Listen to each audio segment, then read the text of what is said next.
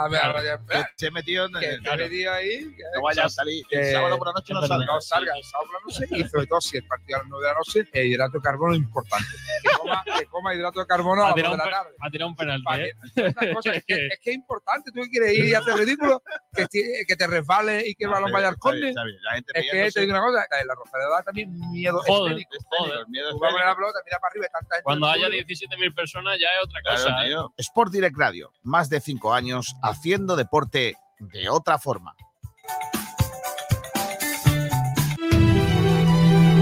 ¡Paró! ¡Golazo! ¡Toma! ¡Qué golazo de Ramón! ¡Qué golazo! ¡Gol, gol, gol, gol, gol, gol, gol, gol, gol, gol, gol, gol, gol! ¡Gol de Ramón! ¡Gol de Ramón! ¡Gol de Ramón! ¡Gol, gol, gol, gol, gol, gol, gol, gol, gol, gol! ¡Me quito la camiseta yo también! ¡Gol, Ramonillo! ¡Me da algo! ¡Minuto 87! ¡Viva el fútbol! ¡Qué golazo de Ramón, Chu! Los sentimientos no se pueden manejar muchas veces. Si el Málaga requiere de mí en este momento, yo no le puedo decir que no. Ojo, que yo podía haber cerrado dos jugadores por, por mi ego y, quedar como un campeón y por Cayelario tocándome las palmas, la gente, pero el, el Málaga está en todo. Entonces hay que ser responsable con, con todo lo que se hace.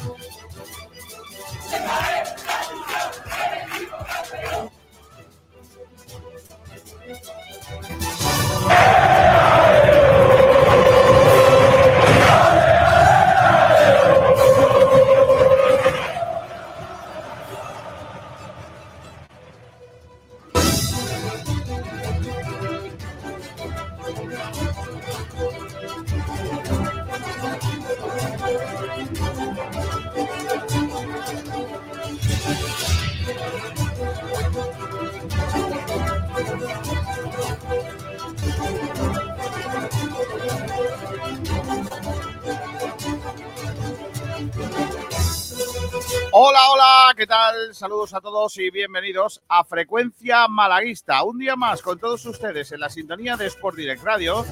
Desde ahora y hasta las 2 de la tarde, la actualidad del deporte malagueño en malaguismo. Gracias a todos por estar ahí. Arrancamos un día más el programa de deportes de referencia. Gracias por estar en el 89.1 de FM. Gracias por seguirnos en Facebook, en YouTube, en Twitch y en Twitter. Hoy es el 8 del 8 de 2023. Son las 12 y 5 minutos. Esto es Sport Direct Radio. Gracias a todos.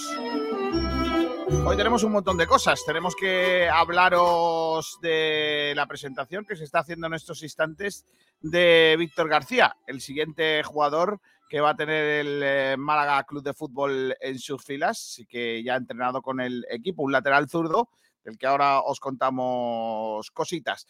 Aunque hoy, dejadme que arranque con otro obituario, con otra eh, página negra, ¿no? De, de, la jornada, porque hoy se nos ha marchado. Probablemente el que es el, el precursor de todos, el mejor escalador del mundo, el hombre que mejor subía a los puertos en la historia del ciclismo, hoy nos ha dejado Federico Martín Babonte, ganador del Tour de 1959, precursor del ciclismo en nuestro país y un referente, el Águila de Toledo, que hoy ha fallecido. Era el vencedor del Tour, del Tour de Francia más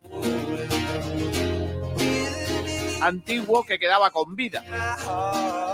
Estaba ya el hombre malillo en Valladolid en una residencia y además nos deja en, en, en plenos mundiales de, de ciclismo. Pamontes, para los que lo vieron, yo no lo viví, pero sí que conozco bastante de su, de su carrera porque me, me ha interesado muchísimo. Ha sido un precursor. Hoy el mundo del, del ciclismo le manda todos los elogios del mundo. Alejandro Valverde, Alberto Contador, los principales ciclistas del, del panorama, eh, Pedro Delgado, Indurain. eh, Bamontes eh, fue un precursor. Fue además de vencedor del Tour del 59, segundo en el 63, tercero en el 64, cuarto en el 56.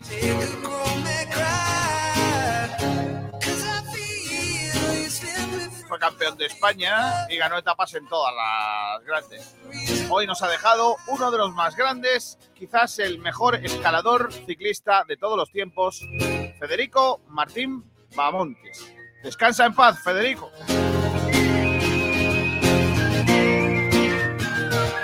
Bueno, nos centramos ya en la actualidad del mundo del eh, deporte malagueño con Juan Durán en la producción. Hola Juanito, ¿qué tal? Muy buenas. Muy buenas, Kiko, ¿qué tal? Tenemos ¿Cómo dos estamos? debates interesantes hoy puestos encima de la mesa porque hay muchas cosas que contar. Sí, hay dos debates que hemos eh, publicado en redes sociales. El primero de ellos, que qué te parece la- el fichaje de, de Víctor García para el lateral izquierdo. Y el segundo, ¿hace bien el Málaga Club de Fútbol parando las salidas de Izan Merino y Loren Zúñiga, como dijo ayer eh, Loren Cuarros? Esa es buena, ¿eh? Y esas son las dos preguntitas que tenemos por eh, redes, así que invito a, a los oyentes que se pasen por allí, dejen su comentario y que luego serán leídos. Venga. Frontones de Bodegas Excelencia te ofrece las noticias del día. Ojo, ¿eh? ¿Cómo viene el día de cargado, niño?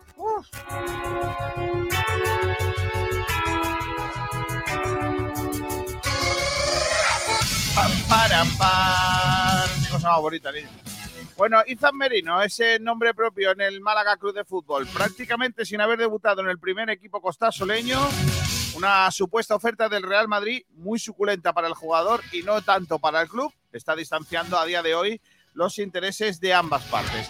Por un lado, los representantes del jugador, el ex futbolista Salazar, viejo conocido del club por ser padre de Cookie y de Rodrigo Salazar, quieren acometer la operación. Por otro lado, la familia, que aunque les encantaría que el jugador triunfara en el Málaga, entienden que es una importante ocasión para dar un paso más para el chaval y acabar en la cantera blanca y enfrente los intereses del Málaga, que de momento creen que la propuesta que le hace el equipo merengue es migaja y no están dispuestos a dar su brazo a torcer si esas cantidades no se suben. Mientras todas las partes de manera interesada intentan presionar para que la operación eh, vaya por los derroteros eh, que cada cual quiere, el caso es que Izan Merino, quizás eh, la más importante joya de la cantera malaguista, está en el disparadero sin haber dicho aún nada sobre el tapete con el eh, primer equipo blanquiazul.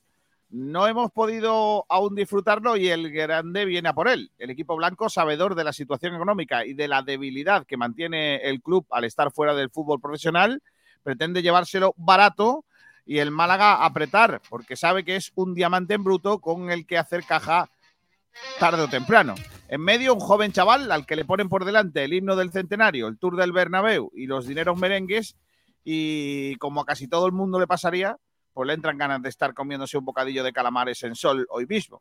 Veremos en qué queda la cosa. Luego debatimos sobre ese asunto. Nico, hay última hora, ¿Sí? no del Málaga Club de Fútbol, pero bastante relacionado con el equipo, y es que un ex malaguista de esta temporada, vamos a ver si lo adivinas, no mires el móvil, ¿eh? No. va a firmar por la Unión Deportiva Ibiza, equipo del grupo del Málaga. Rubén Castro, No, pero es un pelotazo. Fransol, no. No, Un enmalaguista de esta temporada. de esta temporada, un O enmalaguista. sea, de la, de la reciente reciente. Gallar. Exacto. Ale Callar, según informan en Diario de Ibiza, lo tiene todo hecho para firmar por el cuadro ibicenco y bueno, pues ese es el refuerzo que está preparando el Ibiza. Bueno, está bien, va a estar en buen sitio, eh, Gallar, ¿eh? Con Escasi, En Ibiza se lo va a pasar bien, sí. Bueno, más cosas de la actualidad del Málaga de Fútbol. Hoy presentación del nuevo lateral zurdo, Víctor García, un jugador que se creó en la eh, cantera del Español. Eh, después estuvo en segunda y en segunda B. eh, después de estar en juvenil del equipo eh, catalán, eh, 19 partidos en la categoría de bronce. le hicieron firmar por el Tenerife, con el que incluso llegó a debutar en la segunda división, y luego lo cedieron al Pobla de Mafumet. También estuvo en el Badalona, en Lucán de Murcia, en el Club Deportivo Ebro y en el Castellón, donde llegó a ascender como campeón de Segunda B y jugar al año siguiente con regularidad de la Liga Smart Band. Hay que recordar que jugó contra el Málaga, eh, Víctor García. Eh, después eh, de pasar por Castellón, se fue a Polonia. Allí ha estado jugando más de 50 partidos de liga y ha roto ahora su vinculación con el, el Slap Club, en donde ha estado jugando. Ahora llega gratis al Málaga Club de Fútbol como agente libre. Luego analizamos un poquito también la, la llegada de este jugador. Eh, es oficial ya, Cristian eh, se va marchado, se marcha traspasado a Leibar. El Málaga ayer comunicaba a Juan eh, que en principio se, se, cree que va a ser, podría alcanzarse el millón de euros si se cumplen unas determinadas variables. No sé si llegó a decir cuánto dinero hay en fijo, o sea, sí, sí verdad. Eh, se ha filtrado, creo que fue Sur el que lo comentó, pero no, no recuerdo muy bien. Eh, y fueron, son la operación, para que la gente lo entienda, 500.000 euros en fijo, 550.000 euros en fijo, perdón, 450.000 euros en variable, y luego se guarda un porcentaje de futura venta, en el cual, eh, digamos, depende del rendimiento de, de Cristian, no sabemos si para bien o para mal, ese porcentaje puede ir variando. Vale, pero yo, es, yo eso no lo he visto en mi vida. ¿eh? O sea, años? sí lo he visto, pero en el Málaga nunca. ¿Por cuántos años ficha en el Eibar? Eh, cuatro. Vale. No, lo digo porque, porque, lo decía Miguel Almendral el otro día, claro. Eh, lo, de, lo, lo, de un porcentaje de venta, ojo, cuidado, se produce cuando se hace el primer traspaso. El segundo ya no hay.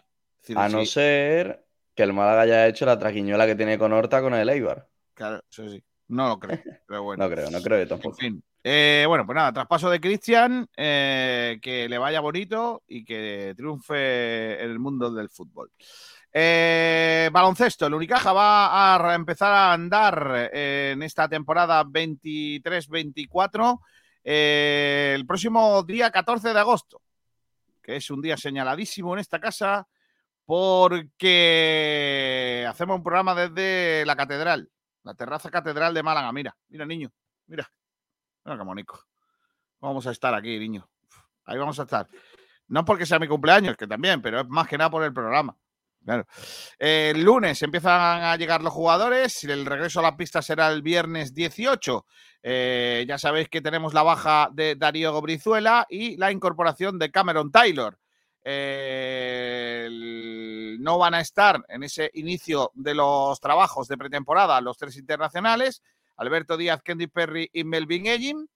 Eh, y bueno, pues se espera que se vayan preparando de cara al inicio de la temporada. En cuanto a la pretemporada, ya sabéis que el primer partido de pretemporada va a ser ante el Covirán Granada en el Palacio de los Deportes en la vigésimo sexta edición de la Copa de Andalucía que se disputará el próximo día 26 de agosto a partir de las nueve y media de la noche, que después viajará el equipo a Pontevedra para participar en el torneo en Cestarrías eh, los días 2 y 3 de septiembre. En Cestarrías. En Cestarrías. ¿Eso que encestar la pelota en una ría? Efectivamente. Lo encestarrías pues no la encestarrías. Es fácil, ¿no? Correctamente. Es fácil, el, ¿no? Una ría. Es el torneo de la risa, en Cestarrías. Ah, bien, bien. Excepto rías. Déjalo, déjalo. Un evento al que jugarán también el Leche Río Breogán, ¿está bien? Y el Mombuso Obradoiro, además del Benfica portugués. ¿El Benfica? ¿Pero con Horta o sin Horca? Sin Horta. Horta no, ¿no? No le da Horta, para jugar de toda Horta, Horta no.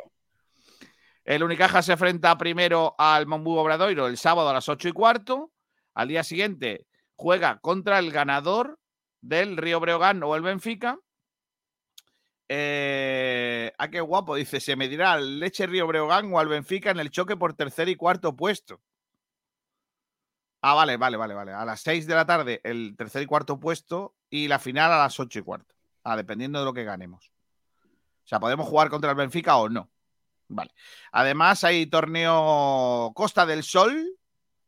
Ya lo adelantamos en su día. El, el, el, Costa del Sol digno, que se disputa a las 12 en, eh, en su decimosegunda edición y que va a enfrentar al Unicaja, al Real Madrid y al Bayern de Múnich. El 8 eh, de septiembre se juega en Torro a las 8 de la tarde el primer partido contra el Bayern de Múnich y el domingo 10 se juega en el Carpenante el Real Madrid a las 7 y media de la tarde. Por el medio a las 9 el Bayern Real Madrid se juega en Rincón de la Victoria.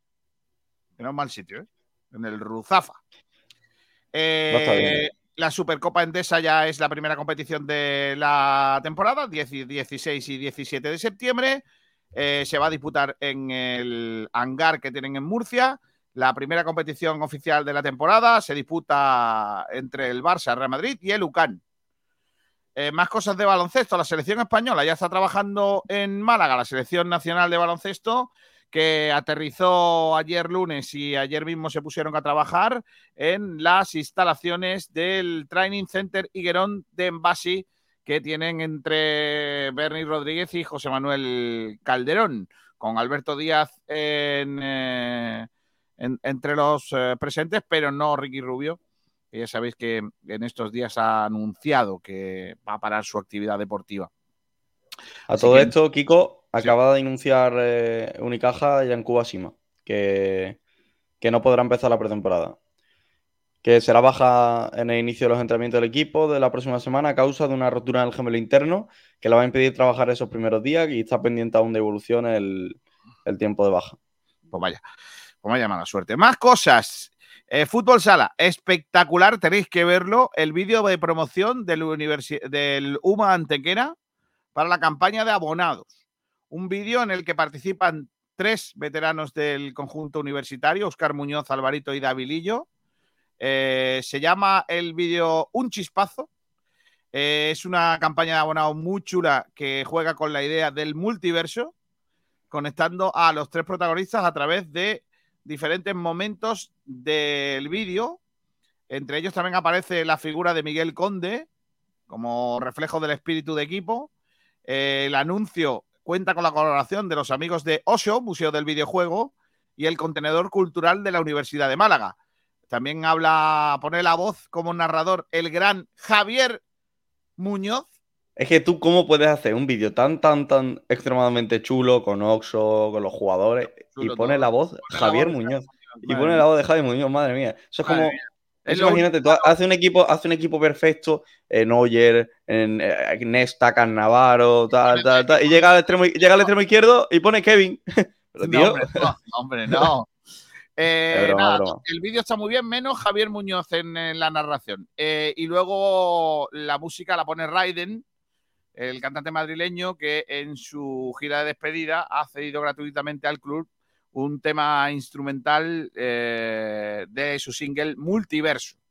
Eh, los precios, que claro, el, el vídeo está muy chulo, pero lo que queremos es que se renueve la gente, se, se abone o se renueve el abono. La renovación es eh, general 35 pavos todo el año, ¿eh? 35 euros. O sea, más barato ya que no. ¿A cuánto cabrá el partido? Complicado. Infantil 30, mayores 35 y universitario 35. Aquí los universitarios pagan lo mismo que, que un mayor, ¿eh? Y que un general. Los nuevos abonados. eh, los universitarios ahí sí tienen descuento, 40, por, eh, 40 euros, mayores 40 euros, general 50 y el infantil 35. Durante los próximos días el club va a ponerse en contacto con los abonados a través de mail y teléfono para facilitar la renovación del abono con el objeto de reducir el impacto ecológico durante la campaña de abonados. La expedición del abono físico tendrá un coste de 5 euros adicionales. Y termino con, bueno, termino no, eh, tenis. Ayer ganó, ¿cómo ganó Davidovich ayer, niño? Ayer ganó fácil 6-2-6-0 a Wolf, que se puso muy nervioso. Tenía muchas ganas de terminar Davidovich porque había amenaza de lluvia y no quería que, que se parara el partido, así que fue por la rápida. 6-2-6-0. Ganó Alejandro Davidovich. Pero ojito que hoy se enfrenta a las 6 y 20 de la tarde, nada más y nada menos que al griego Stefano Tsipas. Chipas. Oh, Uf, ese me gusta a mí. Ese me gusta a mí. eh. El, el- el novio de Badosa. Ah, no, no, yo creía que era el otro. A mí me gusta Kirios. El vacilón. Este es Stefano Tsitsipas. Sí, sí, Eh, el novio de la de Badosa. Correcto. Novio de, de Badosa. Y por último, balonmano playa. Terminó la Copa de Andalucía de balonmano playa. eh, con la verdad es que estuvieron muy bien los equipos malagueños. Hay que darles la enhorabuena. eh, porque una vez más fueron dominadores de esta competición. Más de 130 equipos, 2.000 participantes de todas las edades y categorías han participado en esta edición de la Copa de Andalucía de eh, balonmano playa. En, eh, ¿en qué? a ver si digo algún premio así, así en los grandes que hicieron. El broche se puso a la categoría senior. Las ganadoras fueron las chicas del AMT Almería, jugando con la MVP del torneo, Gema Sánchez. Medalla de plata para Algeciras y tercero, las Pelis. Las pelis. Las Pelis. Por último, en el, en el en masculino fue el tercer puesto para Co- Correr Malepe. Eh, Salazón en la Chanca Barbate, segundo. Joder, más que guapo, ¿eh? Y Salazones Serpac de Barbate, el campeón en esta edición. Así que, bueno, enhorabuena a todos y, y ya para el año que viene. Es una lástima que el, que el balonmano playa no se practique todo el año. Si se puede hacer todo el año perfectamente en Málaga, hombre, a lo mejor. Sí, lo, único que con frío eh, tiene que estar complicado. ¿Qué frío va a hacer en Málaga, hombre, en la playa? ¿De cuándo? Eh. Hombre, Kiko, vete tú un 10 de enero a la playa y me vas a contar. ¿Cómo haga vientecillo? A jugar el balonmano, te abriga una milla y fuera fácil. Sí, pero la gente no, no es apetecible. Eso lo dice. ¿Tú, tú irías a ver un partido de balonmano playa a 15 de enero? Es que no es, lo 12 mismo, grados. no es lo mismo verlo que practicarlo. Es que tú cuando te pones. O sea, tú eres el típico que caen dos gotas y dices al niño, no vaya a entrenar que está lloviendo, ¿no?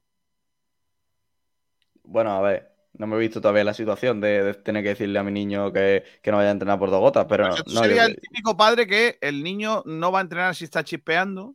que no, yo, yo soy, no, pero que yo soy la típica persona que, llega noviembre y le pone tres capas al niño y que se te va a morir de- del que. Es verdad, ¿eh? Los padres somos así. Yo me acuerdo en mi época que mi madre me íbamos por la noche al cine de verano y me decía, llévate una Rebeca. Pero el bueno, del palo. no, el de Rincón, que hago yo en el, en el cuando yo era chico, el, el- el- el- el palo.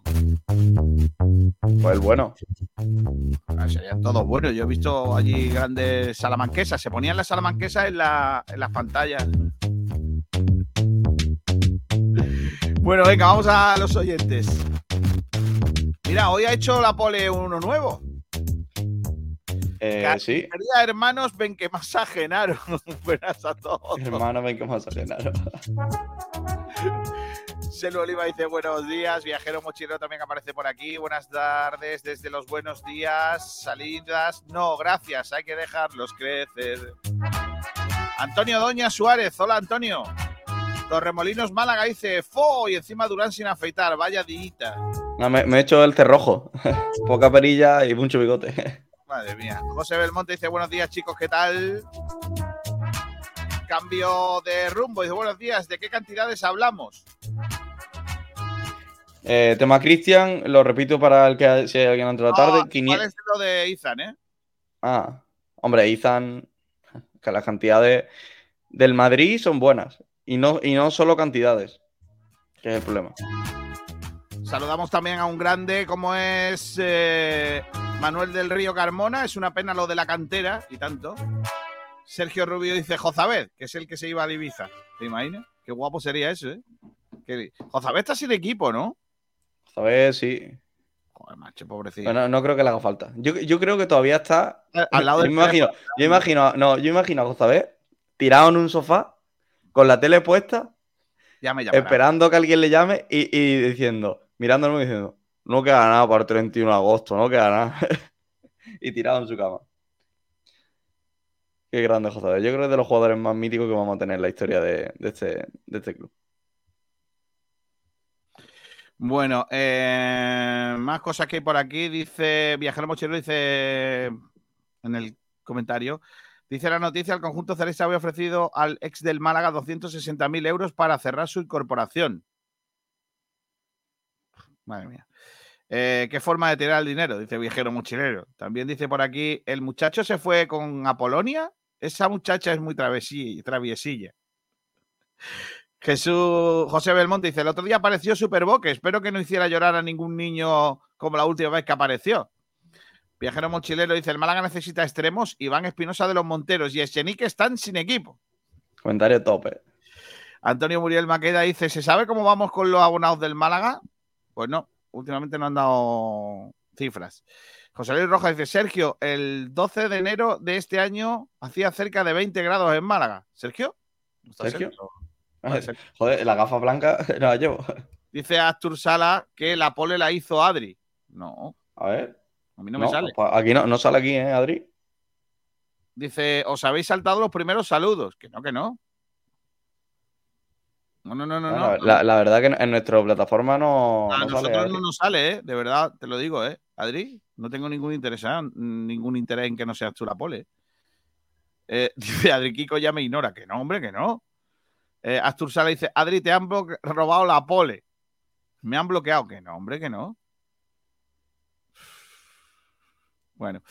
Eh, ha terminado ya la rueda de prensa de ese hombrecillo, Sí. del nuevo del nuevo jugador. Eh, ¿Y me puedes contar eh, quién es Víctor García, niño? Sí, Víctor, Víctor García es un lateral zurdo. He visto hoy un, un, un tuitero que sigo que lo comparaba con alguien que dentro, por supuesto, de la, de la escala de que uno es un jugador pues, de otro nivel a Víctor García, por supuesto. Y, y ciertamente lo compro, porque a Víctor sí lo he podido ver, tanto en Castellón cuando estuvo y, también en, el resto de equipos que ha estado. Por cierto, coincidió con, con Calle Quintana. Y, y pareció en Túnez. Tiene cierta parecida en Túnez porque es un jugador que le pega muy bien, tiene una zurda eh, prominente, tiene también eh, una buena salida de balón, roba bastante en campo contrario. Y luego sí que le pongo yo dos peros a Víctor García, que son eh, el, hecho de que el jugador pierde mucho duelo, es un jugador que no es fuerte en el uno contra uno y que también le cuesta atacar en uno contra uno. Un jugador que lo que es eh, individualmente un jugador al, al que le cuesta bastante. Y luego, si quieres, te- vamos a repasar los números de, de Víctor García como, como jugador. A ver si, si, lo, si lo encuentro. Pero vaya, lo dicho, viene del, del, del cuadro polaco, del Slow donde coincidió con, con Calle Quintana. Antes de cuando pasó por el, por el Castellón, donde estuvo, bueno, subió a segunda división y fue sus mejores temporadas, básicamente. Además, esta última temporada jugó Conference League, que es un exitazo porque la Conference cada vez va teniendo un nivel mucho más grande. Mira, aquí tenemos los datos de, de Víctor eh, García. Comenzó debutando en el, en el Prat, en Segunda División B, con 19 partidos. Luego pasó al, al Tenerife, donde jugó 7, muy poquito en Segunda División. Se fue eh, al Pobla de Mafumet, eh, donde disputó 30 encuentros eh, en Segunda División B. Fue, digamos, un trotamundo de la Segunda División B. También pasó por el Badalona, sobre todo en la zona catalana. Luego bajó un poquito, se fue a Lucas Murcia, donde jugó 26 partidos. Después al Ebro. O sea, estos típicos jugadores, eh, Kiko, que con el tiempo van dando tumbos por, por segunda vez año a año y, y que se mantienen en, en esas, en esas zonas. Luego marchó al Castellón después de la buenísima temporada con el Ebro, donde anotó dos goles. Ese año el Ebro creo que está, eh, hace muy buena participación también en, en Copa del Rey, si no, si no recuerdo mal. Firma por el Castellón, lo sube a segunda división, eh, jugando tres partidos de esa promoción, 25 partidos de liga, o sea, una temporada de bastantes encuentros, casi más de 2.300 minutos. Y en el Castellón en segunda división también juega partidos, es cierto que no tantos minutos como en segunda vez, y de ahí se marcha al, al Slack Wrocław, donde ha estado dos años en, en ese club, eh, jugando Conference League en, en el primero de ellos y sumando más de mil, eh, de, perdón, de 3.700 minutos entre, entre ambos años, que son muy, muy buenos números. así a destacar que la pasada campaña fue, yo creo que su mejor en cuanto a rendimiento. Cierto que no anotó ningún gol, pero se llevó sus cuatro asistencias. Bueno, pues esos son los, datos de este fichaje del Málaga Club de Fútbol, de que al fin ya tenemos un lateral zurdo, porque eh, al final, con la salida de Cristian, era el único que tenemos, bueno, con Olmo probablemente, pero yo me gustaría preguntarte, Juan, si, si tiene el perfil de, de lateral, en plan, por ejemplo, más parecido a Javi Jiménez eh, o, o, más bien parecido... ¿no? a Cristian? ¿Es más bien un, un, tío de largo recorrido? Para mí mucho más parecido a Cristian. Es un tío que va a llegar a la línea de fondo, lo único que no tiene, digamos, el poderío de Cristian de ser capaz de llegar constantemente, porque lo Cristian era una barbaridad, era prácticamente un extremo reconvertido. Víctor sí es más un, una especie de carrilero que, que va, va, a atacar mucho, pero lo dicho, no tiene, o sea, si, si lo que me queréis preguntar es si Víctor empeora a Cristian, para mí sí, por supuesto. Víctor es peor jugador que Cristian. Pero, pero me parece un jugador interesante porque para mí Cristian iba a ser, no sé si estás conmigo, Kiko, de lo más top, top de la categoría con, con diferencia. Es que venía, venía de ser muy bueno en segunda división. Bueno, en fin. Eh, yo sinceramente creo que estoy contento porque al fin tenemos un lateral. Es que los otros jugadores eran jugadores de otras posiciones eh, reconvertidos, ¿no? Igual fa es... falta, falta uno. ¿Otro falta más? Lateral. Claro, izquierdo 100%. El de, el, ¿Tú crees que va a haber otro? Yo creo que no, ¿eh? No es que, no es que crea, es que debe. O, o, que, o, que, se le vaya la olla a Loren Juarros, que no me parece nada de locura, aunque el mercado es muy limitado, y firme un lateral, un lateral ambidiestro. Esa como sería, ¿eh, Kiko? Como no quiere firmar tanto, pues que firme uno que le valga para la izquierda y para la derecha. Y mantenga a Olmo y a Bilal como dos dudas que su rendimiento marcará si son el segundo lateral del, del Málaga no. Yo ahí sí lo veo con, cierto, con cierta perspectiva que podría hacer algo así, un, un, un, lateral, tampoco hace falta que sea ambidiestro, aunque pueda jugar en ambas bandas.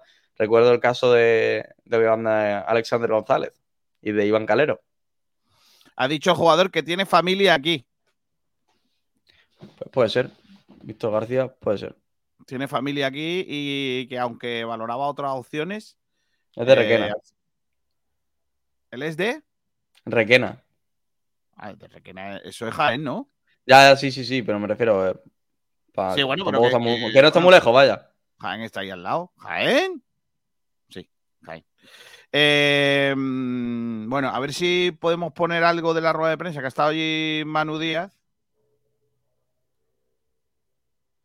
Y a ver si podemos poner o recuperar algo, porque también ha dicho alguna cosita Loren Juarros. No creo que se, no, no, creo que se pueda escuchar bien, bien, pero bueno. Por venir, no hay muchas más novedades, pero lo más importante está aquí Víctor García, ¿eh? un jugador del Málaga que se incorpora eh, al equipo. Eh, muchas gracias por, ser capaz de, haber podido entendernos para que llegases aquí, por la voluntad que has manifestado desde el primer momento, lo mismo que tus agentes, Vivian, está aquí, tu, señora y tu sueño pero esta manera que escuchar a Lorenzo Barros en esta presentación de, del jugador. Eh, nada, eh, estábamos eh, valorando. Bueno, esta es la presentación de Bitcore. Ha, ha dicho Loren Juarros,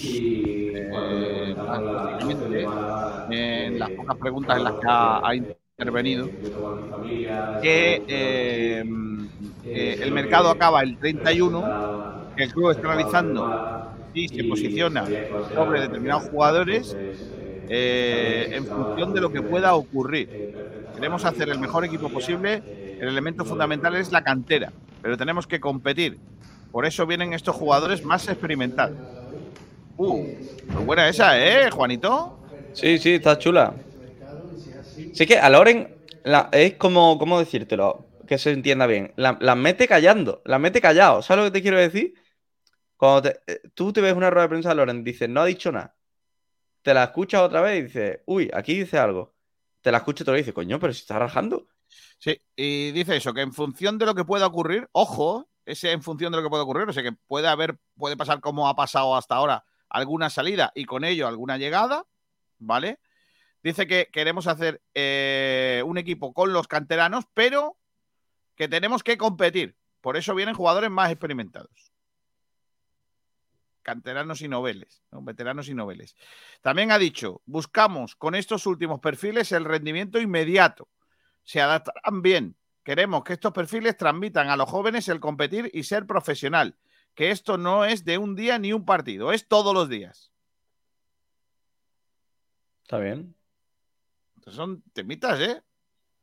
Si no, si está Loren, ha ido hoy calentito, ¿eh? A la rueda de prensa. Bueno, si al final al- algo tendrá que decir, vamos, digo yo.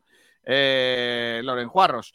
Eh, pues nada, eh, la presentación del futbolista, que será jugador del Málaga, dice que Requena es de Valencia, no de Jaén. Vale, perdona, ¿eh? Requena, vamos a ver.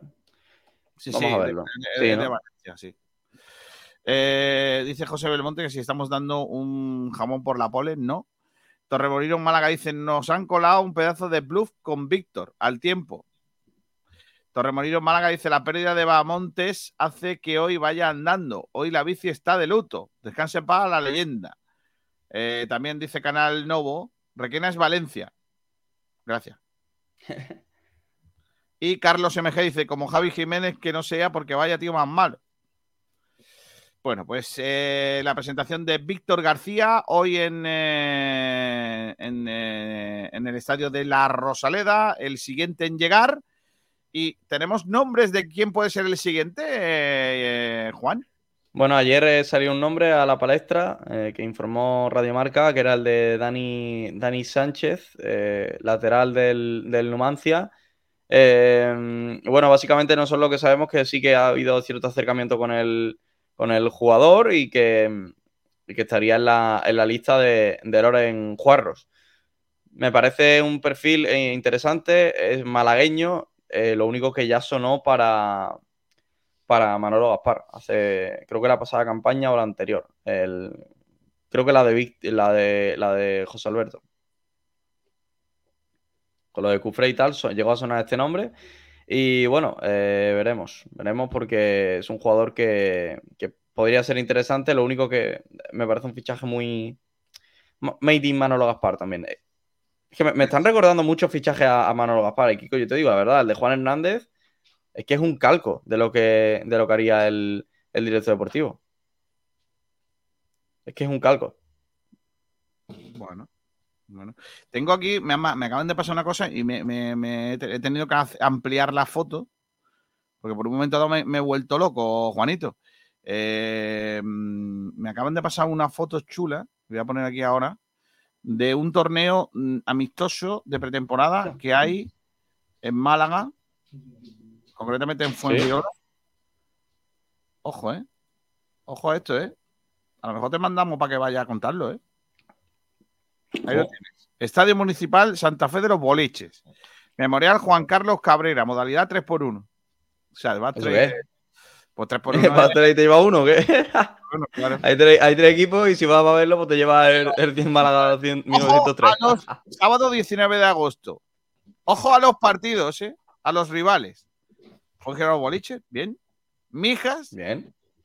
Y bien. Club Deportivo Málaga 1903. ¡Vamos! Fuera, fuera, fuera. Vamos, todos a ver el partido, por favor. Hay que, ¿Qué, hay que? Hoy. llenar el Ah, el estadio. Hay que llenar el estadio. Todos con camisetas del Málaga 1903. Frito por ver si llevan petros. O sea, que a lo mejor no le han dado tiempo a hacer las camisetas. Ah, no, o bueno, teniendo en cuenta que, que este club es un club serio, a lo mejor hay camisetas bien. O sea, están, han llegado a su momento. Como no hay, no hay cortijo. Bueno, a lo mejor, a lo mejor no es que no haya cortijo, es que ya es un cortijo directamente. Sí, claro, ya O directamente. sea, el empie- cortijo, empieza, empieza ya siendo. Claro, claro. O sea, no. Es como eh, que ya está eso inundado antes de que empiece eh, a llover. Qué gran torneo este, ¿eh?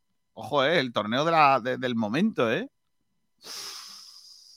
Quiero saber. ¿Quién, cómo- orga- quién organiza? Organiza el, el Organiza el boliche y el ayuntamiento de Fongirola. Bueno, Ayuntamiento de Fongirola- Fongirola es muy digno, pero a ver, Hombre, vaya al lo carajo, currado, vaya al carajo el camper, vaya al carajo el camper que es esta noche. En los boliches de Valle Campo, un campo boni- guay para jugar. Sobre todo cuando llovía, que aquello se encharcaba más. Está mejor. ese eh, Bueno, pues nada, memorial campo Juan Carlos Cabrera. Si queréis, si no tenéis otra cosa que hacer, sábado 19 de agosto a partir de las 7 de la tarde, porque hay tres partidos, tres, tres por uno. Eh, si ves los tres, te regalan uno. O sea, ya te dejan entrar. cierto, Kiko, hay un tema muy antes de pasar a Málaga y debates, hay un tema súper interesante que no afecta a la Federación Andaluza de Fútbol, sí a la RFF y a la Federación Catalana, y es el tema de la Kings League. Eh, porque, como sabéis, hay un montón de jugadores de primera catalana y de tercera ref que están eh, marchándose porque están pidiendo exclusividad, que básicamente que no puedes compaginar equipo, antes sí se podía hacer, había jugadores que jugaban, por ejemplo, en el Prat y en el y en Sayan, por ejemplo, pero ya no, la Kings League ya ahora, por el sueldo que pagan, que ha, que ha mejorado, que sigue siendo insuficiente, pero ha mejorado, piden exclusividad y la Federación Catalana con, con los equipos, sobre todo el Gramá, es el que ha llevado más la, digamos, la, la iniciativa, van a intentar eh, hablar con la Federación Española de Fútbol para que haya un cierto eh, reglamento en cuanto a una competición que también que le quita a los jugadores y no está dentro de los parámetros de la, de la RFF. Aún no afecta a la Federación Andaluza de Fútbol, pero, pero bueno, si, si se habla de que la, la King League puede destinar sedes a Madrid y a Andalucía, probablemente empiecen a salir jugadores de, de estas de estas zonas con, con dirección King League. Y tendrá que hacer algo la, la porque la realidad es que muchos jugadores están dejando los equipos eh, vacíos. No me quiero imaginar yo que, que, por ejemplo, Oñate del Rincón se vaya a, a Ultimate Móstoles y se quede el Rincón sin delantero y sin pagar. Bueno, en fin, es que, a ver, el, el futbolista que quiere ser futbolista y se va a la King League no quiere ser futbolista, quiere ser actor. Por ejemplo. Pero no quiere ser futbolista, será otra cosa. Bueno, eh, bueno, uno, uno de ellos por su, por su, por su nivel ha firmado por un segunda ref Vale. Pero, y venía, y venía de un primera catalana. Ya, ya, pero, pero esa es otra historia, Juan. Que tú lo usas de para de, de trampolín, vale. Pero, pero lo que no puedes pretender es estar eh, jugando al fútbol y, y haciendo el pachacho en otro sitio. O sea, no, no, no, no lo veo. Si quieres debatimos un día esto, pero yo No, no, me refiero que, es la, que, que ya piden exclusividad. Antes no, antes tú podías estar los dos equipos. Ya no. Ni te, ni te dejan los clubes ni te dejan la Kings. Bueno, más cosas por aquí que dice gentecilla. Dice Malarkey, Gallar al Ibiza, eso ya lo hemos comentado anteriormente. Clement N dice Bonjour, bonjour. Eh, revisando el estado de la plantilla, tengo miedo. Madre mía. José Carlos Caballero, en Castilla y León, Unionistas está en primera RFF y la Unión Deportiva Salamanca en tercera RFF. Nos reímos que todo se puede dar la vuelta algún día. Bueno, hombre, vamos en gafes, tío, pero si no creo que el Málaga 1903, que no 4. Eh, Tiene nombre de mm, turrón. Tiene nombre de. Ese equipo, García, podemos- podríamos dedicar un programa entero tú y yo a hacer Creo que ese faltadas equipo- a ese equipo. es- ese equipo, yo le doy, le voy a dar dos años de vida, como mucho. Yo por el 1903 le doy 3. Astur Sá dice, tranquilos, que Rubiales, como hizo antaño Villar, se hará con ese fútbol y se lo apropiará. La Real Federación Española de Fútbol, como hizo con el futsal. Eh, dice Torremolinos Málaga, Jozabel, Kings League.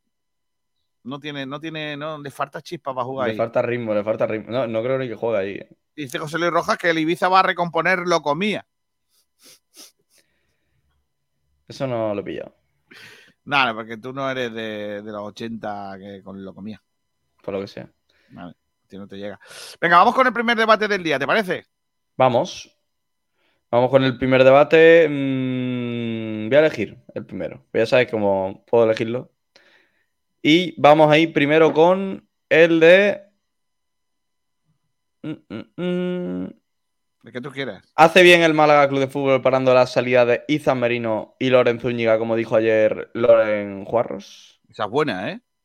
Está chulo este. ¿Te leo primero comentarios o.? No, pero o vamos- debatimos tú y nos yo. primero nos pegamos y luego. Vale. bien. ¿Tú eres de los bien o de los mal? ¿Tú, ¿Tú cómo lo ves?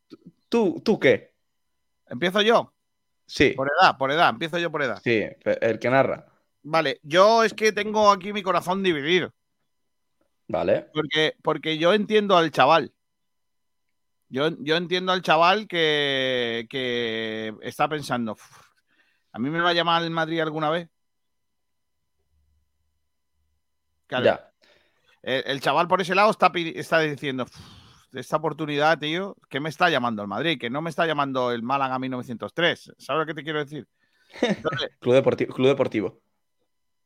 el Club Deportivo Málaga 1903. O sea, que no me ha llamado Daniel Pastor. O sea, me, me ha llamado un señor de- del Real Madrid. Que, que cuando yo llamo allí me sale el himno del centenario. Flor- Florentineza. Claro. Entonces por ahí Claro, es que seguro, ahora que dice del himno centenario, seguro que llamas al Madrid y en vez de dar tono, te van poniendo el himno. El Estoy convencido de ello. Claro. Sí, sí, estás seguro. Vamos, si quieres lo hacemos. Yo no lo he hecho nunca, pero si quieres lo hacemos en. claro, no, no te, te salta el himno del, del centenario, seguro. A ver, pruebo. Podemos hacerlo. Se llama al Madrid. en ese momento, pero. pero- Real Madrid, como. Vale, guapo, también te digo el número. Oye, ¿te imaginas que sale el himno? Sería muy chulo. Estaría guapo, ¿eh? Pero sí, Oh. no, en fin. Y luego, claro, el chaval por ese lado, eh, el representante como loco, porque hace una operación. El Málaga, pues Málaga, por el lado del Málaga yo lo veo más complicado. Pues claro, si te van a dar dos sacos de balones, que es lo que considera el Málaga que están dando ahora mismo, pues dices, no, yo por dos sacos de balones no, no cambio al jugador. Eh, si me dais una cantidad importante, tal. Luego hay que tener en cuenta que es un futbolista que todavía le queda muchísimo recorrido. Y, y claro, está por ver qué puede aportar. Están ocupados. Por favor. Ay, Es que se, se, entreco- se entrecorta. No, no pone. Muy mal. No lo pone. Pudo haber sido. en- Pero no.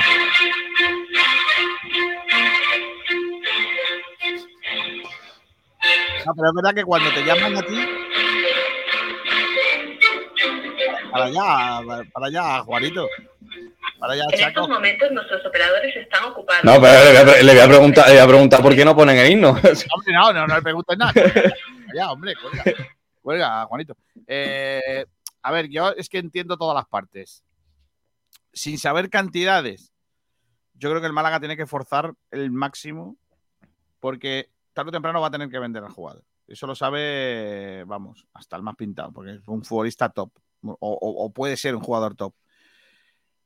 Entonces, ¿hace bien el Málaga en pedir eh, lo máximo? O, o todo, lo que pueda? Pues sí. Sí. Eh, el, el problema que tiene Ethan es que Ethan no puede hacer como Christian. Que Ethan no puede Claro. decir que yo no voy a jugar este año porque paso. Porque el chaval está en edad juvenil todavía. Entonces es complicado. Eh, la, presión que puede meter eh, Ethan es distinta a la que puede meter Cristian, con la que puede meter Ramón, o la que puede meter Lorenzo Zúñiga o, o tal, ¿no? Bueno, a ver si el Real Madrid quiere de verdad llevarse al jugador, porque siempre mantengo que cuando el Real Madrid se mete por medio y, y o el Madrid o el Barça, alguno de estos grandes se mete por medio, ya puedes hacer tu encaje de bolillo que no eh, que no van a, a- a poder pararlo, ¿no? Pero bueno, Yo, creo que el Málaga, el Málaga tiene que hacer un plan. Pues si sabes que vas a tener que dejar marchar al jugador tarde o pronto, o sea, este año, el siguiente o dentro de tres, genera un plan para que intente irse lo más tarde posible y al mayor precio. Entonces yo creo que lo que tiene que hacer el Málaga este año no, no lo renuevas porque el jugador no quiere, pero le das minutos con el primer equipo. No muchos. ¿Por qué? Para que no te lo vean mucho tampoco. Es decir, lo que, lo que, bueno, realmente los que Pellicer vea oportuno. Y cuando tú le das la confianza al chaval con un Málaga de primer equipo, este año yo creo que va a ir entrando y va a ir jugando, que con 17 años que el Málaga te dé esa oportunidad, me parece una barbaridad. Cuando él vaya entrando, eh, termina la temporada y ahí es cuando el Málaga tiene que ofrecer la oferta de renovación con ficha de primer equipo para la próxima temporada. Con una cláusula trampolín. Una cláusula trampolín básicamente es una cláusula que no sea extremadamente alta para que, para que cualquier equipo, si se lo quiere llevar y quiere apostar por él, pague y se lo lleve. Una cláusula para, para Ethan coherente podría, podría ser, si este año se hace con minutos en el primer equipo, 5 millones de euros, por ejemplo. 5 millones de euros. Y que el Madrid perfectamente o el Barça, si de verdad quieren al jugador, podrían pagar. Y ahí es donde tiene que estar el Málaga. Cuando renueva a, Cristian, a, a perdón, que lo va a renovar cuando, cuando pueda y cuando tenga más dinero, que haga una apuesta importante por el chaval. y porque la apuesta que haga ahora, Kiko, la va a terminar saca- la va le va a terminar sacando rentabilidad al tiempo. Porque sabes que a Cristian te lo van a comprar por 5 millones, lo sabes. Ah, perdón, a Ethan te lo van a comprar por 5 millones, es que lo sabes realmente. No hay, no hay ninguna duda dentro del Málaga de que, de que este jugador va a valer 15, 20 millones de euros en, en tres años. Por lo menos la sensación que yo, que yo tengo con él.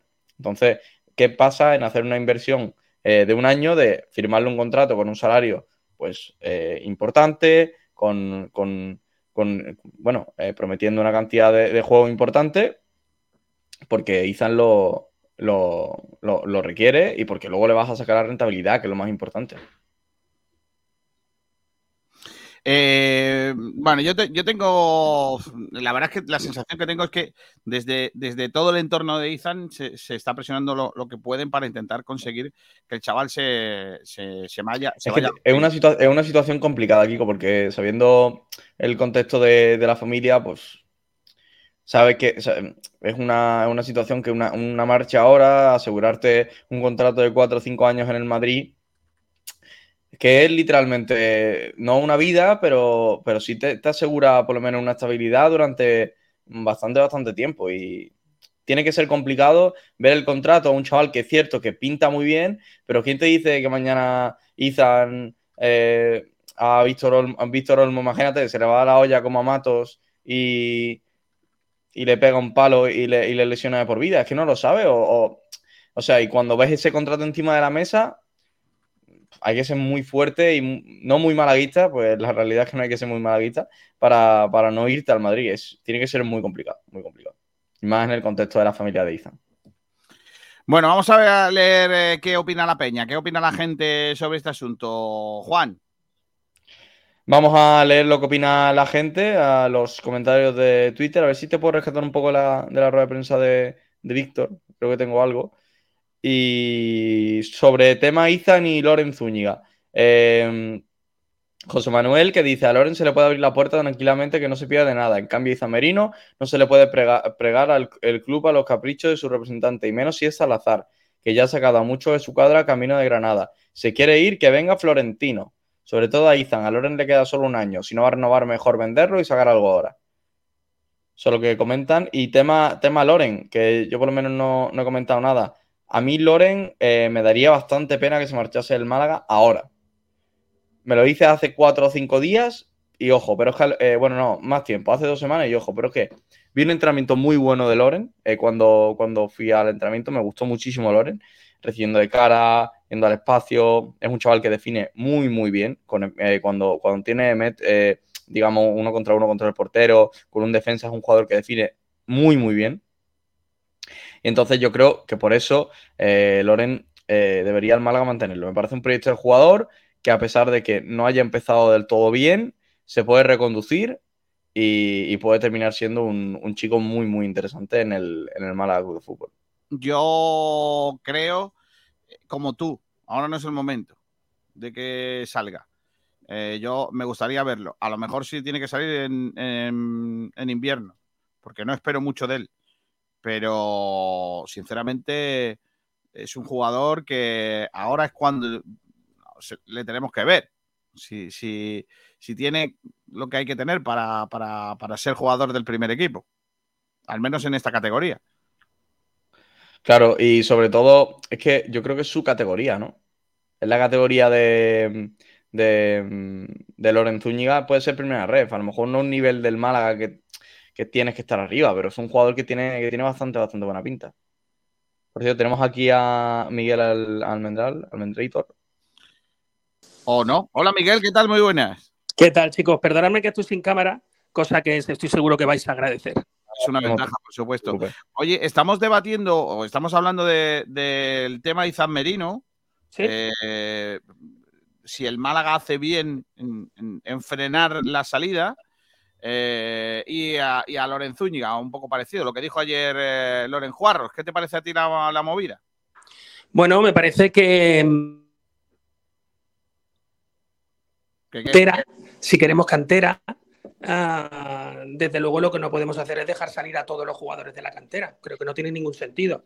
En el caso de Loren Zúñiga, creo que es un jugador que ya se ha mostrado y que ya sabemos cuál va a ser su nivel y que lo único que puede es, eh, digamos, eh, bueno, mejorar un poco porque evidentemente es muy joven y todavía le queda mucho por, por adaptarse y tal y cabe la posibilidad de que pueda mejorar, pero es un jugador, entre comillas, de un nivel medio, medio bajo. Yo no le veo para ser el tercer delantero del Málaga o yo no quisiera que eso fuera así, más que nada porque ya tenemos un jugador joven que es Roberto, que es el que va a hacer esas, esas, esa función, ¿no? Quizás necesitaríamos a, otro tipo de jugador. Uh, porque además no le veo ninguna proyección. A Loren creo que no va a ser mejor jugador de lo que es hoy.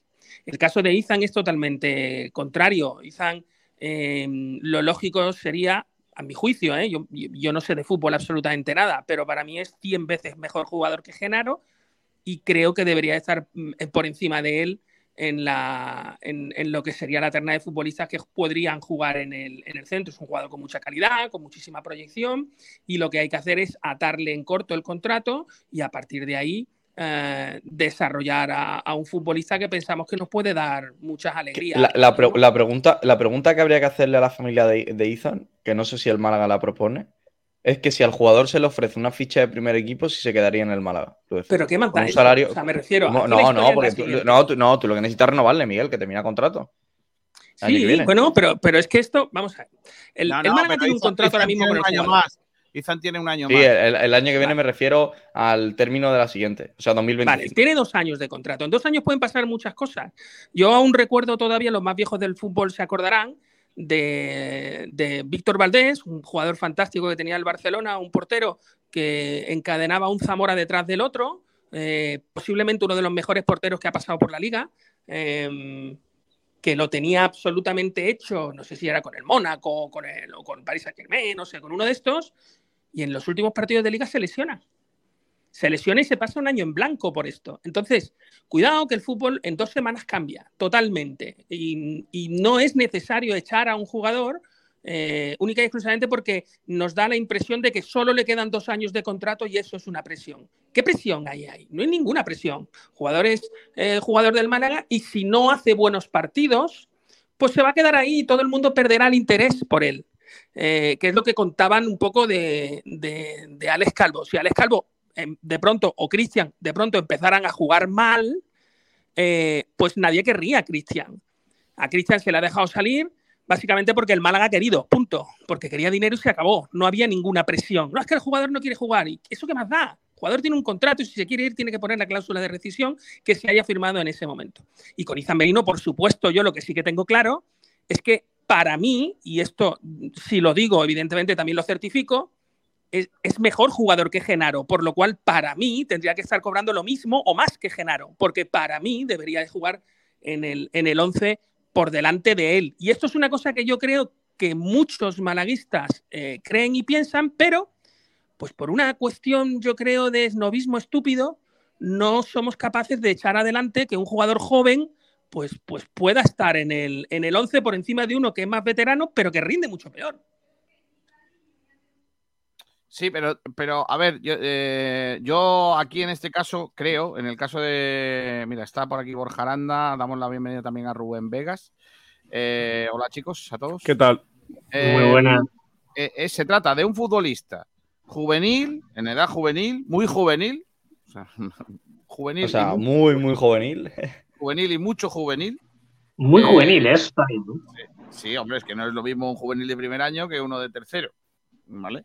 No, no, es lo mismo. Sí, sí. Si tú entenderás, no sé si. O sea, Izan Merino tiene 17 años del 15 de abril de 2006. ¿Y es mejor ahora mismo que Genaro? Hombre, pero es que si me, pongo, una, me, pongo, me pongo una bota y una camiseta claro. de Málaga, soy yo también, Miguel. Genaro... Pero, ¿cuál es, pero, pero ¿cuál es el debate? Y por favor, no aprovechéis para criticar a, a Genaro.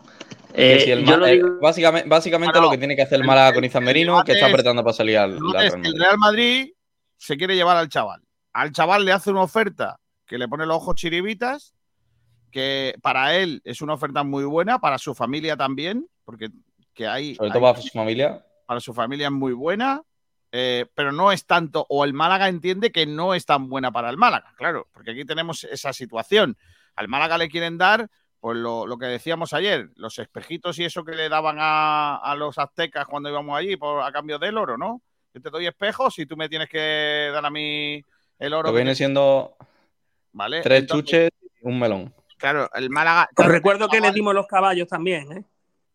Hombre, Hombre, también nos dieron los caballos, sí. y más, y más, y También más cositas. ¿eh? Y más universidades, cositas. cierto. Y, y cruces también le dimos. Y Eh, bueno, universidades. lo y mismo- lo universidades, mismo que ¿eh? hubieran hecho otros, no entremos en este debate, ¿eh? los americanos, escucha, los, los americanos si hubieran sido ellos hubieran dado caramelos, estoy seguro. Hubieran repartido No. caramelos por ahí. No había, no había americanos. Chupa ¿eh? No, Chupa chups. no, no eran americanos, lo que tú llamas americanos, Los británicos, sí, los ingleses, me da igual. o británicos o los franceses, que en su caso estuvieron también por la parte de, sí, sí, bueno, no quiero entrar en esta historia, que en fin, que al final yo, yo creo que los tres estamos en la misma línea. Pero eh, lo que quiero decir es que nos quieren regalar dos chuches, dos sacos de balones, ¿vale? Y, y el Málaga dice que no. Que el Málaga dice que por esas cantidades que no, y que, y que no, y que no, y que no. ¿Qué hace Salazar? Que ya lo conocemos, porque aquí ha trabajado bastante con el Málaga. Eh, pues presionar. Presionar y, y tocar a la gente y empezar a atar y venga yo, no sé qué, no sé cuánto. Y el Málaga ha dicho que de momento no se negocia por este. No, no es que no se negocie, sino que, que no se va, que se van a hacer fuertes y que no van a vender al jugador en este instante, ¿no? me, parece, me parece una gran decisión del Málaga Club de Fútbol, lo cual me demuestra que cuando tú tienes capacidad para retener al futbolista en unas condiciones, lo vas a hacer. Y teniendo Y en cuenta. Eh, ¿está- ¿Estás seguro, ¿Estás seguro que es Salazar el que lo lleva? Casi que sí. Y sobre todo. Vale, que- no, no, que- me, sor- me sorprende que- porque el porque dejó al. Según yo tenía entendido, estaba dejando la, la representación y, que- y porque al hijo lo, lo dejó. Y sí, siendo el hijo una, una forma buena de hacer dinero, vaya. Con Rodri me refiero, que ha firmado por el Braga por 5 millones de euros. Dale, Yo dale. lo Rubén. desconozco, pero vamos, el Málaga, el Málaga está haciendo las cosas bien, os pongáis como os pongáis. El Málaga tiene que Con el tema aguantar y no Cristian no ceder. estoy de acuerdo. También lo está haciendo bien, Almendral. Os guste o no os guste. Cristian decir, tenemos no que tenía tener- ninguna necesidad de irse el jugador, eh, tenía un contrato eh, de largo plazo y el jugador se va única y exclusivamente porque el club lo vende. Más Yo te hago una que pregunta. se quiera ir o no se quiera ir, que yo entiendo que el jugador se quería ir, por supuesto. Claro, no, y, y ahí qué haces, Miguel? ¿Tiene, tiene Pues el Málaga quedarte con el capacidad? jugador, ¿Tiene el Málaga- con el jugador y entender que la, la época de presionar siempre es el verano. Cuando llegue septiembre y empiece la liga, las cosas cambiarán. Porque si Cristian no juega bien, ya no lo va a querer ni el, ni el Eibar, ni el Betty, ni nadie. Pero- y a lo mejor no tienes ni un futbolista porque no quiere jugar, ni tienes entrada de dinero porque ya no lo vale. Entonces, al final estás jugando a, a- a cosas muy delicadas, porque cuando un futbolista se quiere ir, y más cuando el Málaga no tiene capacidad en ciertos aspectos de presión, es decir, si el futbolista quiere marcharse y no tiene, y el- según el salario, claro, y según las condiciones, el Málaga le viene bien liberar masa salarial, pues le puede cuadrar. A lo mejor el tema de Izan, hablamos de un juvenil, es diferente, porque sí puede retener al chaval independientemente de todo. A lo mejor a Cristian no, porque retenerle le supone una carga sobre el coste de plantilla que le afecta al fair play de la Real Federación Española Fútbol para que renovar el contrato. Lo había renovado el año, el año anterior. Por eso te estoy, por eso te estoy diciendo, Almendral, si tú renuevas, le has subido la ficha y el tío se quiere ir, a lo mejor ahora mismo retenerle. Otra cosa es que habláramos que el Málaga tuviera una capacidad económica de locos. Entonces yo estoy te aseguro que el Málaga sería el primero que si tuviera una capacidad económica muy Bueno, fuerte. por lo que se ve, se han fundido los 4 millones de Ontiveros sin O que no. toquen el suelo. Y Escúchame, dale, y dale, y dale con los ver. millones de antiveros. Es que cada vez que entras dices lo mismo, Miguel. Almendral, No, que no. todavía no he hablado de Ale Rico, que eso lo dejo para el siguiente debate. Almendral, que no, si en lo que voy es que tú, si tuvieras mucha capacidad económica, te puedes jugar a la, a- a la acción de decirle al futbolista, perfecto, ¿te quieres ir? Yo no quiero que te vayas. O me traes una oferta por este importe o no sales. Y que te tienes que tirar un año en la grada. quieres decir, y con esto te dejo, Borja, que, que- porque te estoy cortando, lo siento, pero solo te planteo esta pregunta. ¿De verdad tú me quieres decir que en el asunto Cristian, hilándolo con el, con el asunto Izan, ¿eh? igual, porque al final es una cuestión de si cantera sí o cantera no, sobre lo que dijo Loren Juarro, ¿de verdad tú crees que el Málaga no podía haber negociado de otra manera y que la gente no está pensando que a Cristian se le ha regalado con todas las letras en mayúscula por una posición débil de, negociación? Mira, yo lo que pienso realmente, y esto es eh, de verdad lo que creo, creo que tenéis una sobrevaloración con algunos futbolistas alarmante y peligrosa, alarmante y peligrosa, entre ellos estos chicos que tanto Cristian como el propio Calvo han jugado dos ratitos en segunda división, Que el Málaga la se ha selección asegurado nacional, eh, el ante- amigo Calvo, eh, cuidado. ante, ante dos, que sí, que sí, en las inferiores. Por lo tanto, es un proyecto de futbolista todavía por hacerse al fútbol profesional. Y para ello el Málaga ha metido una cláusula de un 20% de un futuro traspaso más un millón fijo, 500.000 variables. Me parece una buena situación a día de hoy con Calvo. Esto es como todo. Si el chico luego no llega, la gente, como ha pasado con Antoñín, que yo recuerdo un debate en esta casa y García se acordará diciéndole a la gente que qué poco se cobraba por Antoñín, que vaya mierda de traspaso, y ahora que todo el mundo ve fantástico el millón y medio de, de Antoñín, a que todo el mundo lo ve ahora estupendo y maravilloso. Pues claro, ¿por qué? Porque no ha salido bien. Si hubiera salido bien, pensaríamos, pues vaya porquería de traspaso. Pues esto va a ser igual con Calvo, pero el meter la cláusula del 20% de futuro traspaso es un acierto. Igual que Cristian es un 50, cuidado, ¿eh? Es la No, mitad no. por lo que juega no. Borja, Borja, Sí, Borja, sí. no, no, se no, no, no, no. Eh, lo que dijo ayer el Málaga en, la, en, la- en el comunicado, a, a priori todo indicaba que iba a ser 50 o lo que se avisó, pero finalmente el Málaga ha dicho que es una, una cláusula que va a ir en vari- eh, es un porcentaje, perdón, que va a ir en, va- en variable, o sea que es variable, no es un porcentaje fijo, según el rendimiento de Cristian, que no sabemos si, si lo hace bien, eh, sube, la, eh, sube el porcentaje, o sea, no sabemos nada de la... Eso se llama comunicaciones Manolo. Gaspar. Bueno, puede, puede, llegar, puede llegar a un 50%. Vale, me vale. Pero tienes asegurado por lo menos un porcentaje de un futuro si este chico la rompe. Y si no la rompe, bueno, pues eh, el- el 500.000 euros que has cobrado ya, pues seguramente no te parecerán tampoco. Entonces estamos Sí, un poco en esa. 500.000 en esa 500 500.000 euros por un jugador que ha destacado en segunda división, es cierto que en un de- lamentable, Perdona, pero ha perdona, destacado perdona, en segunda perdona, que ha división. destacado, no, no, no, no, no, Cristian- no ha destacado en segunda división. No, no, no, nos engañes, no, no mientas, Juan, no ha destacado en segunda No, división, ha destacado en un equipo mediocre que fue el Málaga el año pasado. Vale, no vale, ha destacado ha- en segunda claro, división.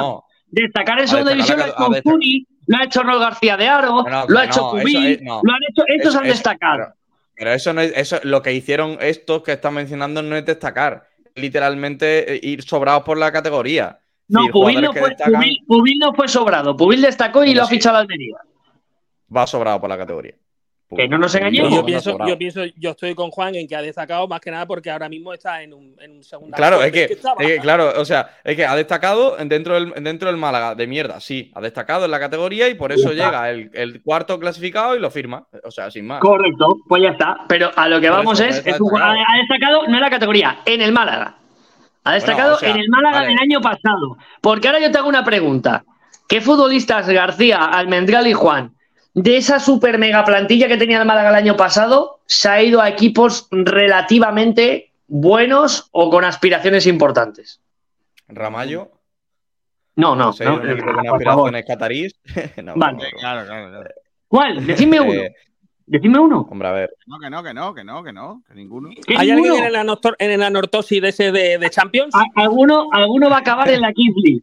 Alguno va a acabar en la Kings League. Y esta es la Hombre, realidad del Málaga No, Club no, de Fútbol. uno va a acabar futbolistas, futbolistas, el Yáñez, otro, ¿por qué? ¿Por qué Yáñez acaba en el Sporting? Que bueno, no, no es un super mega equipo, pero lo ficha porque hizo un buen año Yáñez en el Málaga. Yáñez Eh, Yañez, y sí Cristian Yañez sí son de los ¿eh, futbolistas son de los futbolistas que el año pasado destacaron en el Málaga y por eso se van a equipos. Pues el Sporting es un histórico y en este caso el No, Eibar es ah, un bueno, equipo que a eh, priori. Fe- eh, Borja Febas. Bueno, y Febas, otro que destacó, por eso, los que han destacado, ¿no? Juan. Sí, sí, sí. Sí, Los sí, que han digo, los, que han de- destacado. lo- los En el los Málaga, cinco o seis los que han jugadores que han destacado en el destacado en el Málaga, Málaga porque Lago Junior- todos en segunda división. Lago Junior jugó dos ratitos buenos y se ha ido al Racing. No, pero a ver, Lago yo creo que el objetivo del Racing no la- es, la- no es el Junior- ascenso. pero ahí hay trampa, porque Lago Junior no lo hizo mal. Lo que pasa es que tiene la edad que tiene y evidentemente hay Pero no destacó, fijar. Miguel, no fue, no fue una cosa, salvo un partido al principio que dijimos No, no, todos, joder, no qué fue- bien. no fue tampoco. Lesiones. Yo creo que nos hemos ido un poco del tema, que el tema era Izan Merino, el asunto cantera y cómo se está gestionando. Y, y sí que es verdad que hay algunos jugado- jugadores que a lo mejor el malaguismo tiene, como tú dices, hinchada su, su valoración. Pero hay una realidad y es que cuando tú hablas de jugadores cantera y, no lo hago yo, lo hace el, director deportivo cuando entra, explica el proyecto y, nos embelesa más de uno con, un proyecto cantera y luego resulta que los dos jugadores entre comillas, que más han destacado de tu cantera, que ya no estoy diciendo que sean los mejores de la plantilla, pero sí los que más has destacado de tu, de tu cantera, vas y los largas, y ahora al tercero que asoma también estás hablando de largarlos, como mínimo en comunicación hay un error grande, porque o estamos a, setas o estamos a roles. o estamos a cantera o estamos a fichar jugadores de 29 años para cubrir eh, super random además para cubrir el lateral izquierdo del jugador de cantera que se ha ido y el extremo derecho del jugador de cantera que se ha ido. O sea, yo es que creo que aquí no hay cantera. Aquí lo que hay es, de nuevo, fichajes random, totalmente random, que no mejoran absolutamente No, a nadie pero, y, que- Miguel, y que, no sé qué, hacen en el Málaga en un proyecto que se supone debería ser cantera. Pero Miguel, yo en ese sentido creo, mm, eh, eh, insisto, porque el proyecto de cantera, lo que tú dices es que eh, no hay proyecto de cantera y no es verdad. O sea, que hayamos vendido a Cristian y que era de lo poco digno del Málaga del año pasado y que hayamos vendido a Ale Calvo, eh, que es un proyecto de futbolista, para mí es un proyecto de futbolista. Pero son los dos mejores que había en la cantera. Mm, bueno, eh, son dos jugadores de cantera. Yo no sé si son los Cantera dos no hay cantera. Es que el Málaga, el Cristian no es canterano. O sea, Cristian es un falso. Pero- Pero luego. Cristian es tan canterano como Alex Calvo porque han pasado los No, dos por el no, no, no, no, no, no, no, no, no. Y Alex Calvo, ni eso. Alex Calvo lleva bastante más tiempo en el Málaga. Alex que- Calvo es un jugador de formación del Málaga de Fútbol y. Cristian. No, ni Cristian tampoco.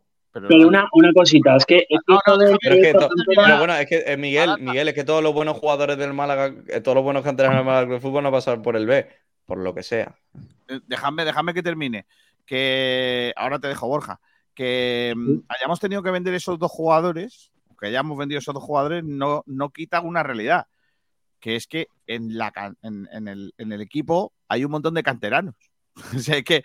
si- Sí, la- los que no valen para nada. No, claro, la rubia no vale, Ramón no vale. Eh, la rubia que no hizo el otro día, Ramón, ¿cuánto está contando? Yo Dani estoy- Lorenzo, Miguel. Está lesionado. No está, está lesionado. Dani Lorenzo. Esos son canteranos. Eh, Dani Lorenzo Kevin- es un jugador muy interesante que para mí es lo único que queda. Te estoy diciendo que todos esos que tú estás diciendo, Roberto, Loren Zúñiga, todos esos, te, te gusten o no te gusten, son jugadores de cantera. Con lo cual. Sí, pero son, pero vamos a ver, es que a- yo, yo, ¿queremos hacer un equipo o queremos hacer un equipo para descender?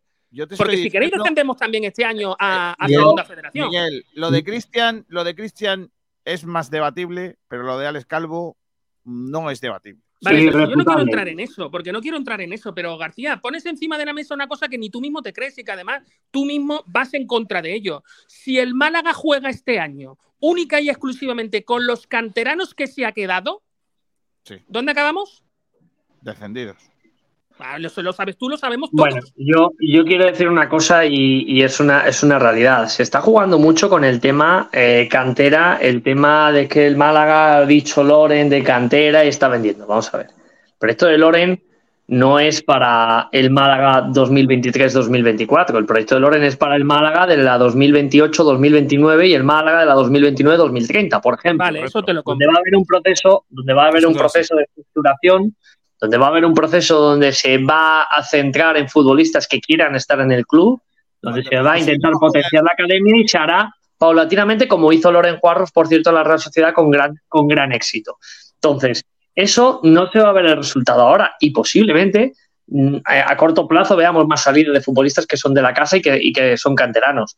Eh, eso no quiere decir que no apuestas por la cantera, eso quiere decir que en el planteamiento que tú tienes de estructura tienes que contar con los futbolistas que quieren estar en el proyecto.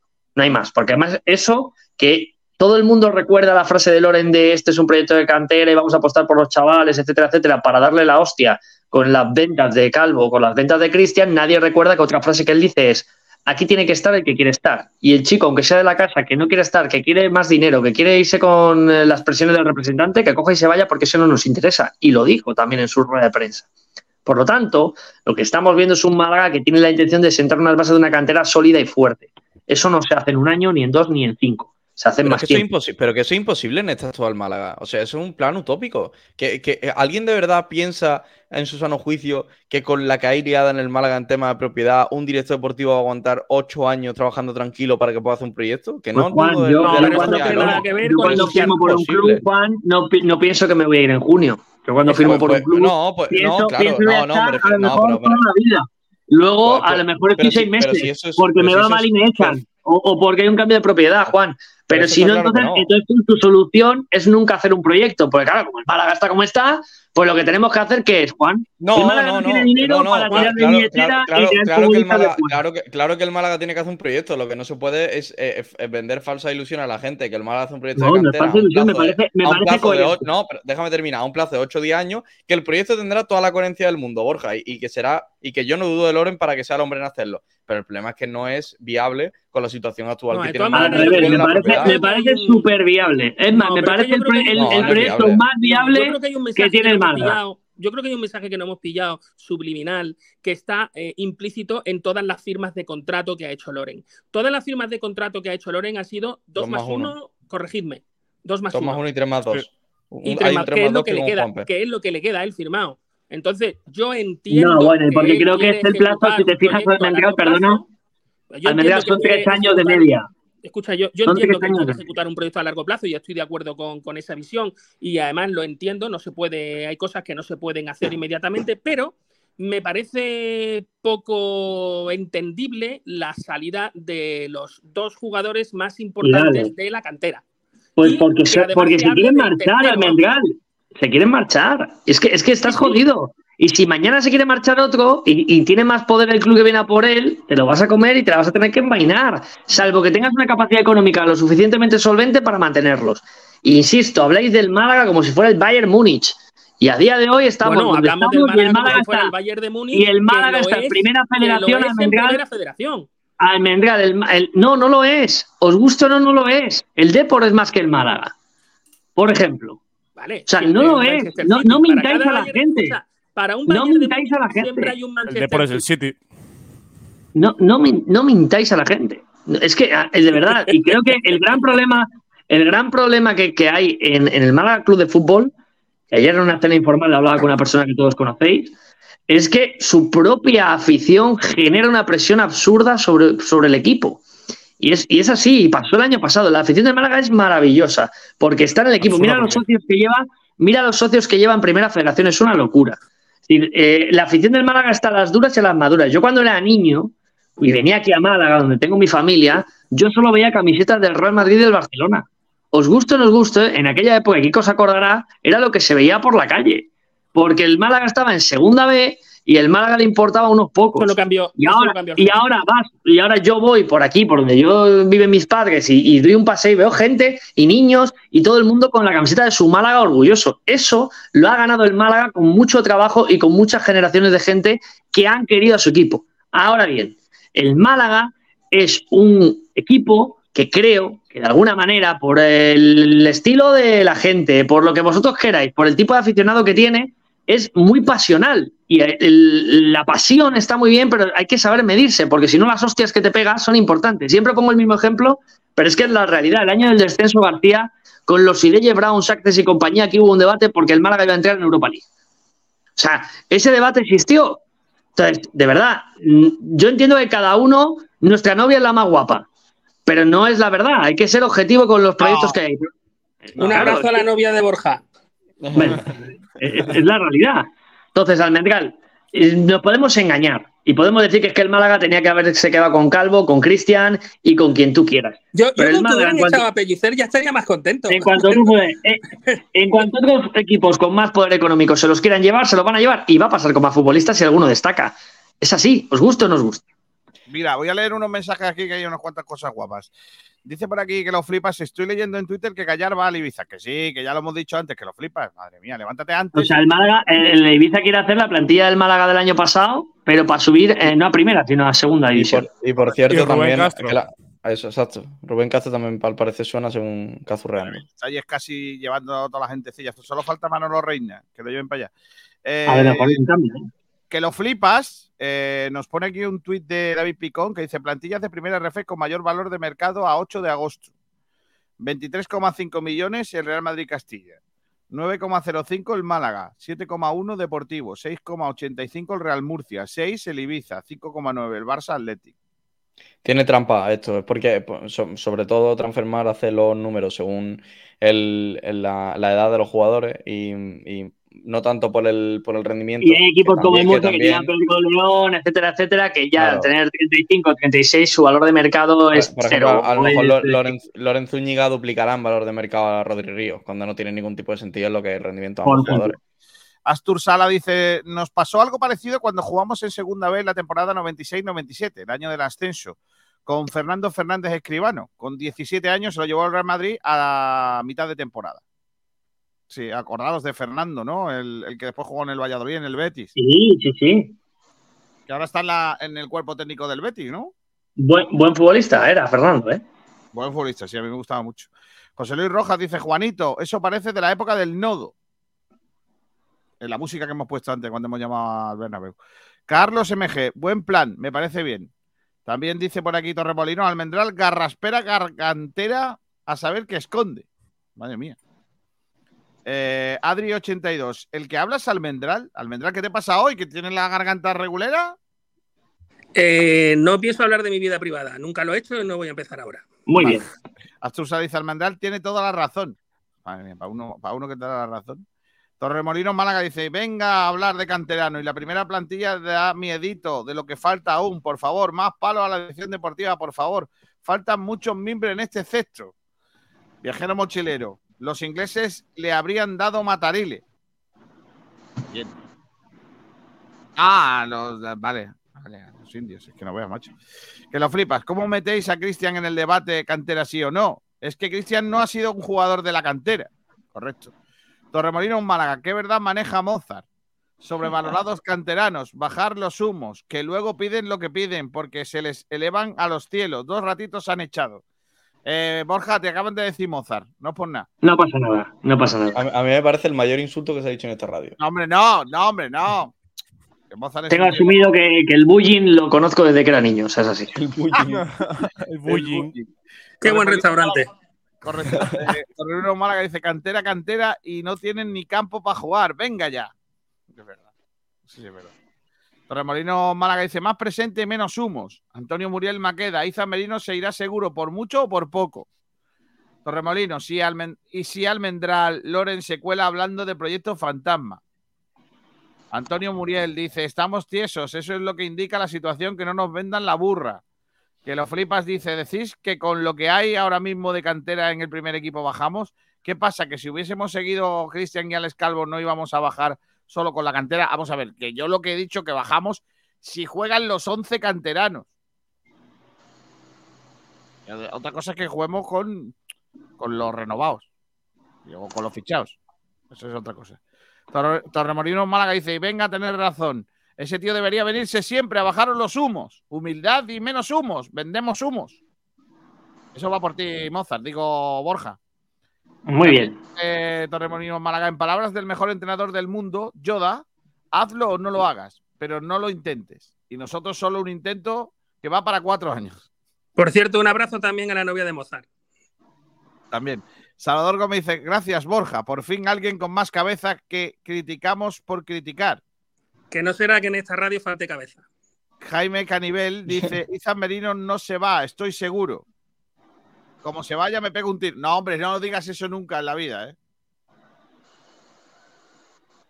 Jaime, porque uf, yo no pondría la mano en el fuego porque no se vaya. ¿eh? Cambio de rumbo. Almendral, Loren, Juarros dijo en que el que no quiera estar, ahí está la puerta. Y que Correcto. es lo más coherente que he visto en años en Málaga. Y yo también lo pienso. Eh, disculpa, Borja, con toda la razón que tienes y me confundo. Dice No Torremolinos. te preocupes, Torremolino Málaga, un tío serio. Y Sergio Rubio dices, ¿cuántas veces ha contado Borja lo de la UEFA y el descenso? ¿Cuántas? Pues Sergio, porque es el ejemplo más claro de- del exceso de ímpetu del aficionado del Málaga a la hora de marcar objetivos de su equipo. Pero escucha que lo hace el aficionado del Málaga y lo hace el del Real Oviedo y lo hace el del Sporting y lo hace eh, eh, cualquiera, ¿no? Y al final tú siempre, insisto, tu novia es la más guapa y, esa es la realidad. Pero eh, para tú evaluar dónde vas a estar tienes que compararte con los equipos de tu competición. ¿Y qué nivel tienen los equipos de tu competición? El año pasado, a estas alturas, aquí había debates del Málaga ascenso, como cuando un poco más y decíamos que iba a ascender en febrero. Y yo os decía, la, estáis cometiendo un error porque la presión tiene que ser para el Levante, para el Alavés y para el Granada, que son los equipos que han bajado. La presión es para Las Palmas y para el Tenerife, que estuvieron, y el Eibar, que se la pegaron en playoff para ascender a primera división. Esos son los equipos que tienen que tener la presión. Tú, que has mejorado tu plantilla, ve poquito a poco, no destapes tu, tu rol y tu oportunidad, como ha hecho el Albacete. Yo tengo un buen equipito, compito bien. De repente, cuando ya estoy en enero, los equipos dicen, hostias, es que el Albacete es un equipo que, que se puede meter ahí. Y ya los partidos que le planteaban al Albacete no eran los mismos que le planteaban en octubre ni en noviembre.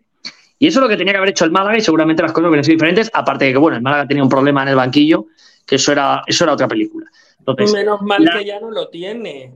la- yo, y yo ahora, y mira, Mendial, te voy a recoger el guante. Yo, para mí, y no me gustan nada ciertas declaraciones, no me gustan nada ciertas declaraciones de Pellicer, porque me hacen ver cosas que no las quiero decir por, por, por ser educado. Vale, lo Eh, digo yo a ver si lo digo yo a ver si, si Bueno, me lo compráis. lo voy a decir de una manera suave. Creo que Pellicer está aprovechando. Un, un posible mm, eh, escenario en el que las cosas no vayan bien Sí, y entonces sí, sí, tal cual. esté repartiendo unas culpas que todavía no han llegado. Creo que Pellicer, creo que Pellicer es consciente de que a la plantilla le faltan cosas y yo entiendo que el entrenador tiene unos tiempos diferentes a lo de la dirección deportiva, porque la dirección deportiva tiene una estrategia y el entrenador lo que quiere es tener la plantilla cerrada lo antes posible para trabajar. Pero tengo la sensación de que Pellicer está viendo que a lo mejor no va a tener la plantilla que esperaba o que él quiere o, o lo que él busca y me empieza a mandar ciertos mensajes que me parecen malos de cara a un proyecto donde el club tiene que ir todos a una, señalando a la dirección deportiva como bien dice Almendral, para poner una venda en la herida antes de que, se de que ocurra. Y si el Málaga no cumple los objetivos que la gente quiere o que el club quiere, pues no es culpa mía. es que a mí dijo, dijo una frase, dijo una frase Pellicer el otro día en rueda de prensa que me quedé con ella por la forma en la que la dijo, que fue algo así como que es una frase realmente muy típica de los entrenadores, pero en el contexto que, que decía, era como estaba hablando de- del rendimiento del Málaga en temporada, tal. Dice, bueno, que al final todos sabemos que, que si fa- bueno, y de los capitanes también iba relacionado. Dice que al final el capitán soy yo. Y cuando el barco se vaya hundiendo, el primero que sale por la puerta soy yo. Que, Sí, que es una frase muy típica, pero yo ¿Puedo creo que ser la Pellicer tiene en segunda mente- en dos semanas? que yo creo que Pellicer, claro, es, es eso. Que me parece raro que la, que la meta dos veces y que yo tengo la sensación, no digo información ni mucho menos, que, que el- que a la primera de cambio que las cosas vayan mal, es decir, jornada 13, el Málaga pierde tres partidos consecutivos, cuatro, el equipo no juega bien y Loren Juarro yo creo que no le va a temblar el pulso. Pero esto viene, esto viene de un error de planificación. El Sí, Málaga, el Málaga cumple un error que ya hizo el año pasado. Cuando ficha a Guede para salvar al equipo, recordemos que el Málaga se salva no porque Guede haga un gran trabajo, el Málaga se salva porque hay equipos que no cumplen y que en la última jornada no puntúan, sino el Málaga estaba ya el año pasado en primera federación. Entonces ya has visto que ese entrenador que has traído no te vale. Y te ha dado ya muestras de que es un entrenador que no conoce el fútbol español y menos la segunda división, que es una categoría muy compleja. Entonces ahí el Málaga no tenía que haber renovado a Guede y tenía que haber traído otro líder para el proyecto. Vuelves a cometer el mismo error este año, Pellicer. Pellicer es un técnico que creo que para situaciones como la que tuvo el Málaga, con 18 fichas, con chicos de la casa, etcétera, eh, para un sálvese quien pueda, es un buen técnico. Es un técnico que, sabe psicológicamente, por- porque está súper capacitado, el levantar a un vestuario de ese, de ese tipo de cosas. Ahora bien, yo tengo dudas de que Pellicer tenga la capacidad de ser el líder para llevar a un equipo a, cotas importantes como un ascenso y con ese punto de responsabilidad por su manera de entender el fútbol. Cuidado, ¿eh? que no hablo de que, de que Pellicer no tenga capacidades de conseguir logros, sino de que creo que con el plan que él tiene y la idea que él tiene, con las piezas que tiene a día de hoy el Málaga, no es el entrenador que a lo mejor le vaya a sacar más rendimiento a muchos de los futbolistas. ¿Pero por qué? Digo esto, porque el Málaga empieza con el proyecto hipotecado otra vez, porque fichas a un director deportivo donde él ya no tiene la capacidad de elegir el entrenador que él quiere. Va a tener que vivir con el entrenador que le ha impuesto el club porque viene con un contrato del año Eso- pasado. Eso no es así, ¿eh? ¿Cómo que no? No, no, no. Pellicer, ¿Cómo o sea, no? Pellicer tenía contrato con el Málaga, pero en ningún momento lo obligan a, a Loren Cuarro a, a mantener a No le obligan, no le obligan, no le pero, obligan, lo pero dices si le largas, si le largas toca pagar y seguramente hay un administrador judicial. Hubiese sido la mejor forma de empezar a Loren Cuarro en el Málaga Club de Fútbol. Hubiese No, pero a mí me parece, a mí me parece que fue un teatrillo todo eso y que realmente lo que hicieron fue un- eso, un teatrillo. Efectivamente. Y te voy a decir por qué. Porque estoy seguro que una de las decisiones que, que el administrador imponía al nuevo, o Quique Pérez en este caso, al nuevo director deportivo que llegase, es que Pellicer iba a ser el entrenador porque no iban a volver a perder más dinero. Recordemos la cantidad de técnicos que han pasado por el Málaga en el último año. Entonces, ¿dónde yo detecto que todo esto es un teatrillo, como dice Almendral? Cuando Loren Juarros, que le gustan un perfil de entrenadores muy ofensivos, de buen fútbol, de pelota, me sale y se sienta en rueda de prensa ante la pregunta muy bien tirada de eh, Pellicer es el tipo de entrenador que a ti te gusta y él dice que sí, que es el tipo de entrenador de la filosofía que a él le gusta, etcétera, etcétera. Puede entenderse como entrenador de gente de la casa que conoce la cantera, vale, perfecto, eso sí es verdad, pero por filosofía de fútbol no. Entonces el Málaga está cometiendo el mismo error que cometió el año pasado al empezar la temporada con Guede. Esta vez la va a empezar con Pellicer cuando a lo mejor no era el entrenador. ¿Por qué? Porque creo que para un proyecto importante en esta categoría, necesitas técnicos que conocen la categoría. Y creo que había mejores opciones en el mercado. El Ibiza se ha llevado a uno, que es Romo, que me parece un técnico top para, la primera federación. Eh, es verdad que no tuvo suerte en el Racing en segunda, pero conoce la primera muy bien y conoce las categorías inferiores muy bien, eh, la segunda federación, etcétera.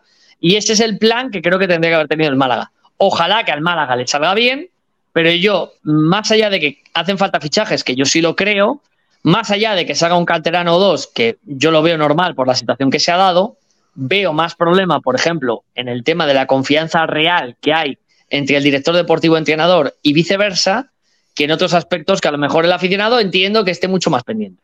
de otra manera, quiero decir una cosa que es un debate que se me ha venido a la cabeza porque Sergio Rubio hoy está activo, por lo que sea, se habrá tomado la pastilla o algo, eh, y está diciendo cosas que que la verdad que coinciden conmigo. Y, una de estas me abre un debate para mañana probablemente, o para otro día, que es Pellicer cuando nos encerremos en casa contra el sanluqueño va a liar la de Dios. Yo no sé si lo va a liar, pero ¿creéis de verdad que, que la afición va a permitir o va a entender que el juego de Pellicer, de ese de esperar atrás contra cualquiera, incluso en casa, eh, eso lo va a soportar la gente? Yo es que no lo veo, ¿eh? Yo es que creo que en casa no va a salir así. ¿Qué? Sí, hombre, claro que sí, pero sí, ya lo vi contra la Antequera. no, el otro día, no, no mintamos. El otro día contra la Antequera no juega así. el otro día contra la Antequera sale la primima parte a apretar arriba, a apretar arriba la Antequera. Los 30 segundos minutos de la primera parte. no, no, no, no, no. Yo, yo vi otro partido entonces. Escúchame, Borja, déjame que te diga una cosa. El Mala, la, Pellicer juega de la siguiente manera. Siempre juega de la misma manera Presión alta los primeros minutos, ¿vale? 20 minutos aproximadamente. Sí, duró 30 en la primera parte del Costa no, del Sol. No, no, no, que va, que va, que va, Borja, mucho menos. Bloque medio bajo y en la segunda parte sale otra vez con bloque alto y luego bloque medio bajo, independientemente. Bueno, pues el otro día en el Costa del Sol sale con bloque alto, el Antequera no pasa de su campo en la primera parte y la segunda parte, cuando empiezan los cambios, ¿Cuántas paradas hizo Alfonso Herrero? Una en la primera parte hizo. estoy de acuerdo con Borja. Una. pero que eso no fue así, Borja. Sí fue así, Juan. Juan, Juan, coño. Borja, que, por favor, que, tengo, que tengo ojos. No puede, pero sí, Por yo, favor, yo no ¿cómo se llama este hombre que se mete conmigo? García, ¿cómo se llama este hombre que se mete conmigo? Rubén, es el, el, el que nos comenta.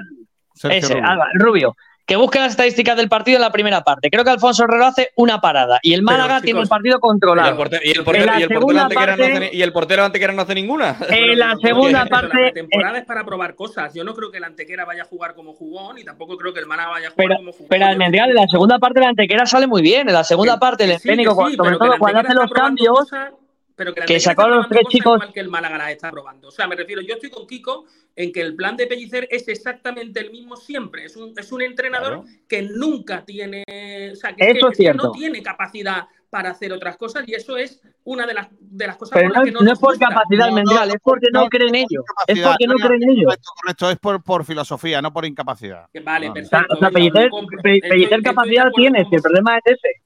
Almendral, es que no quiere, no, no cree en esa idea. Estoy de acuerdo con vosotros. Lo que pasa es que entonces a Pellicer lo que hay que ponerle a jugar es contra equipos que sean superiores a él. Contra una Almería, contra un tal, equipos que te van a atacar que, que te, y que entonces cuando tú hagas esa presión eh, alta, en un momento dado vas a tener opciones, eh, si ellos no han trabajado mucho la salida de balón, de poder robar, de tener una y tal. Y ahora te digo otra, y esto eh, imagino que me lo compráis pero, Miguel, Miguel, el Málaga marca, el Málaga marca, el Málaga se mete atrás independientemente del minuto del que rival, sea. Y del rival. Eh, y el sitio. Da igual que sea fuera que en casa. Es lo mismo. A veces te sale bien y a veces te sale mal. Yo Por creo que en casa, mira, y a es sensación me- mía, a mí me, me da más miedo el partido del sanluqueño en Sanlúcar, que conozco Hombre, mil. perfectamente ese campo, que además es que eh, además he sido parte de ese club, eh, lo conozco perfectamente. Me da más miedo eh, el, el partido que pueda hacer el Málaga en el, en el campo del sanluqueño que el, que pueda hacer el sanluqueño aquí, porque aquí va a ser un 0-0 de manual, nadie se va a atacar y se acabó. Pero allí, allí nos van a comer, porque el campo es pequeño, no lo siguiente, ellos lo conocen perfectamente, eh, a veces en determinados momentos del año es un auténtico patatal, pero un auténtico patatal, y ellos en ese campo están, están cómodos. Bueno, pero, mi- no pero Miguel, lo, Pero- lo pero que. estamos, oye, Miguel- pero estamos hablando, estamos hablando como si Pellicer fuese un auténtico Claro, inútil. Miguel. O sea, ¿tú crees- eh, es que, que Pellicer dice, venga, sí, voy a campo saluqueño, es pequeño, pues vamos a jugar, a salir jugando desde atrás. No, no, no, Y, Pellicer va a no, jugar es que siempre a lo mismo, es lo que hemos dicho. a ver. Pellicer va No, a yo jugar creo que siempre a lo Pellicer... mismo. el problema, o lo que ha planteado Kiko, es si la afición del Málaga se lo va a soportar. O lo que ha planteado Sergio. Si, Yo, yo. si la afición del Málaga en le, va, le va a soportar eso. a Habrá, habrá, tramos de, habrá tramos donde habrá pitos, por ejemplo, como, como no lleva razón. Coño, Borja, si la del primera- a los 15 minutos hubo una pérdida de un chico en banda y hubo pitos en la Rosaleda y, y eso, No, eso, eso es lo que no puede. Donde, donde no hubo pitos en la- Rosaleda. le Perdona, Miguel. ¿eh? Hubo, donde hubo pitos en la Rosaleda fue en la, en la segunda parte de la, de la primera mitad, cuando empieza a atacar la Antequera en el Málaga puesto en bloque bajo, el Antequera moviendo de un lado a lado, y ahí es cuando pita la Rosaleda. Acá- no, no recuerdo bien lo de Borja, lo que ha dicho el jugador, que es- no le quito, No, sí, no le quito la razón. y- y- No, no te- ¿Cómo? Ah, no está, no se- ay, está escuchando. Es que, es que es así. Eh, y lo, que, y lo que yo tengo muy claro, y, y yo sospecho que en casa el Málaga va a ser un poquito más valiente, pero sí que creo que los partidos de fuera de casa va a ser muy pragmático y va a ser un equipo que va a jugar a lo que cree Pellicer. Y eso, como bien dice Almendral, en campos pequeños es muy difícil, porque en un campo pequeño cualquier rebote, cualquier acción a balón parado te cambia el partido. Entonces es muy complejo el poder defender en bloque bajo durante mucho tiempo. Es, es así, es, es una realidad. Y estoy de acuerdo con, con el, el oyente que nos lo ponía, que es que, joder, se me está olvidando el nombre. Que cuando el aficionado Sergio, vea, y Sergio, cuando, todos sabemos cuando que la- esa conciencia. Eh, cuando el aficionado vea del Málaga que equipos a priori menores tienen la posesión, cosa que a lo mejor Pellicer va a buscar por el planteamiento de partido, yo sé que el aficionado del Málaga eso no lo va a llevar bien. No lo va a llevar bien. Os guste o no os guste, es así. Al final, al final, la crítica a Pellicer no tiene que ser tanto por lo que él piensa, por su filosofía, es si realmente está usando su filosofía de juego con el Málaga, es lo mejor para los jugadores que tiene el Málaga. Y yo creo que ahí es donde está el fallo de Pellicer realmente. Hombre, depende tú Porque él, eliges. Si tú eliges claro, si tú, que- ya, el, el- el problema es, Ramón, claro, si es que el, problema es que Pellicer lo digo por lo que por lo que pasó el año pasado. El año pasado nos comimos durante todo el año que Ramón no jugaba porque estaba lesionado. Y luego no era verdad, porque cuando hizo falta, jugó y luego se lesionó. Pero durante buena parte del, del año Ramón estuvo disponible y el entrenador prefirió a otro tipo de jugadores tipo Genaro, tipo Ndiaye, antes que a Ramón. El problema, a mí, a mí lo que me molesta, lo que me va a molestar de Pellicer este año es que tenga la oportunidad de sacar, todos lo los de sacar, de sacar todos los fines de semana.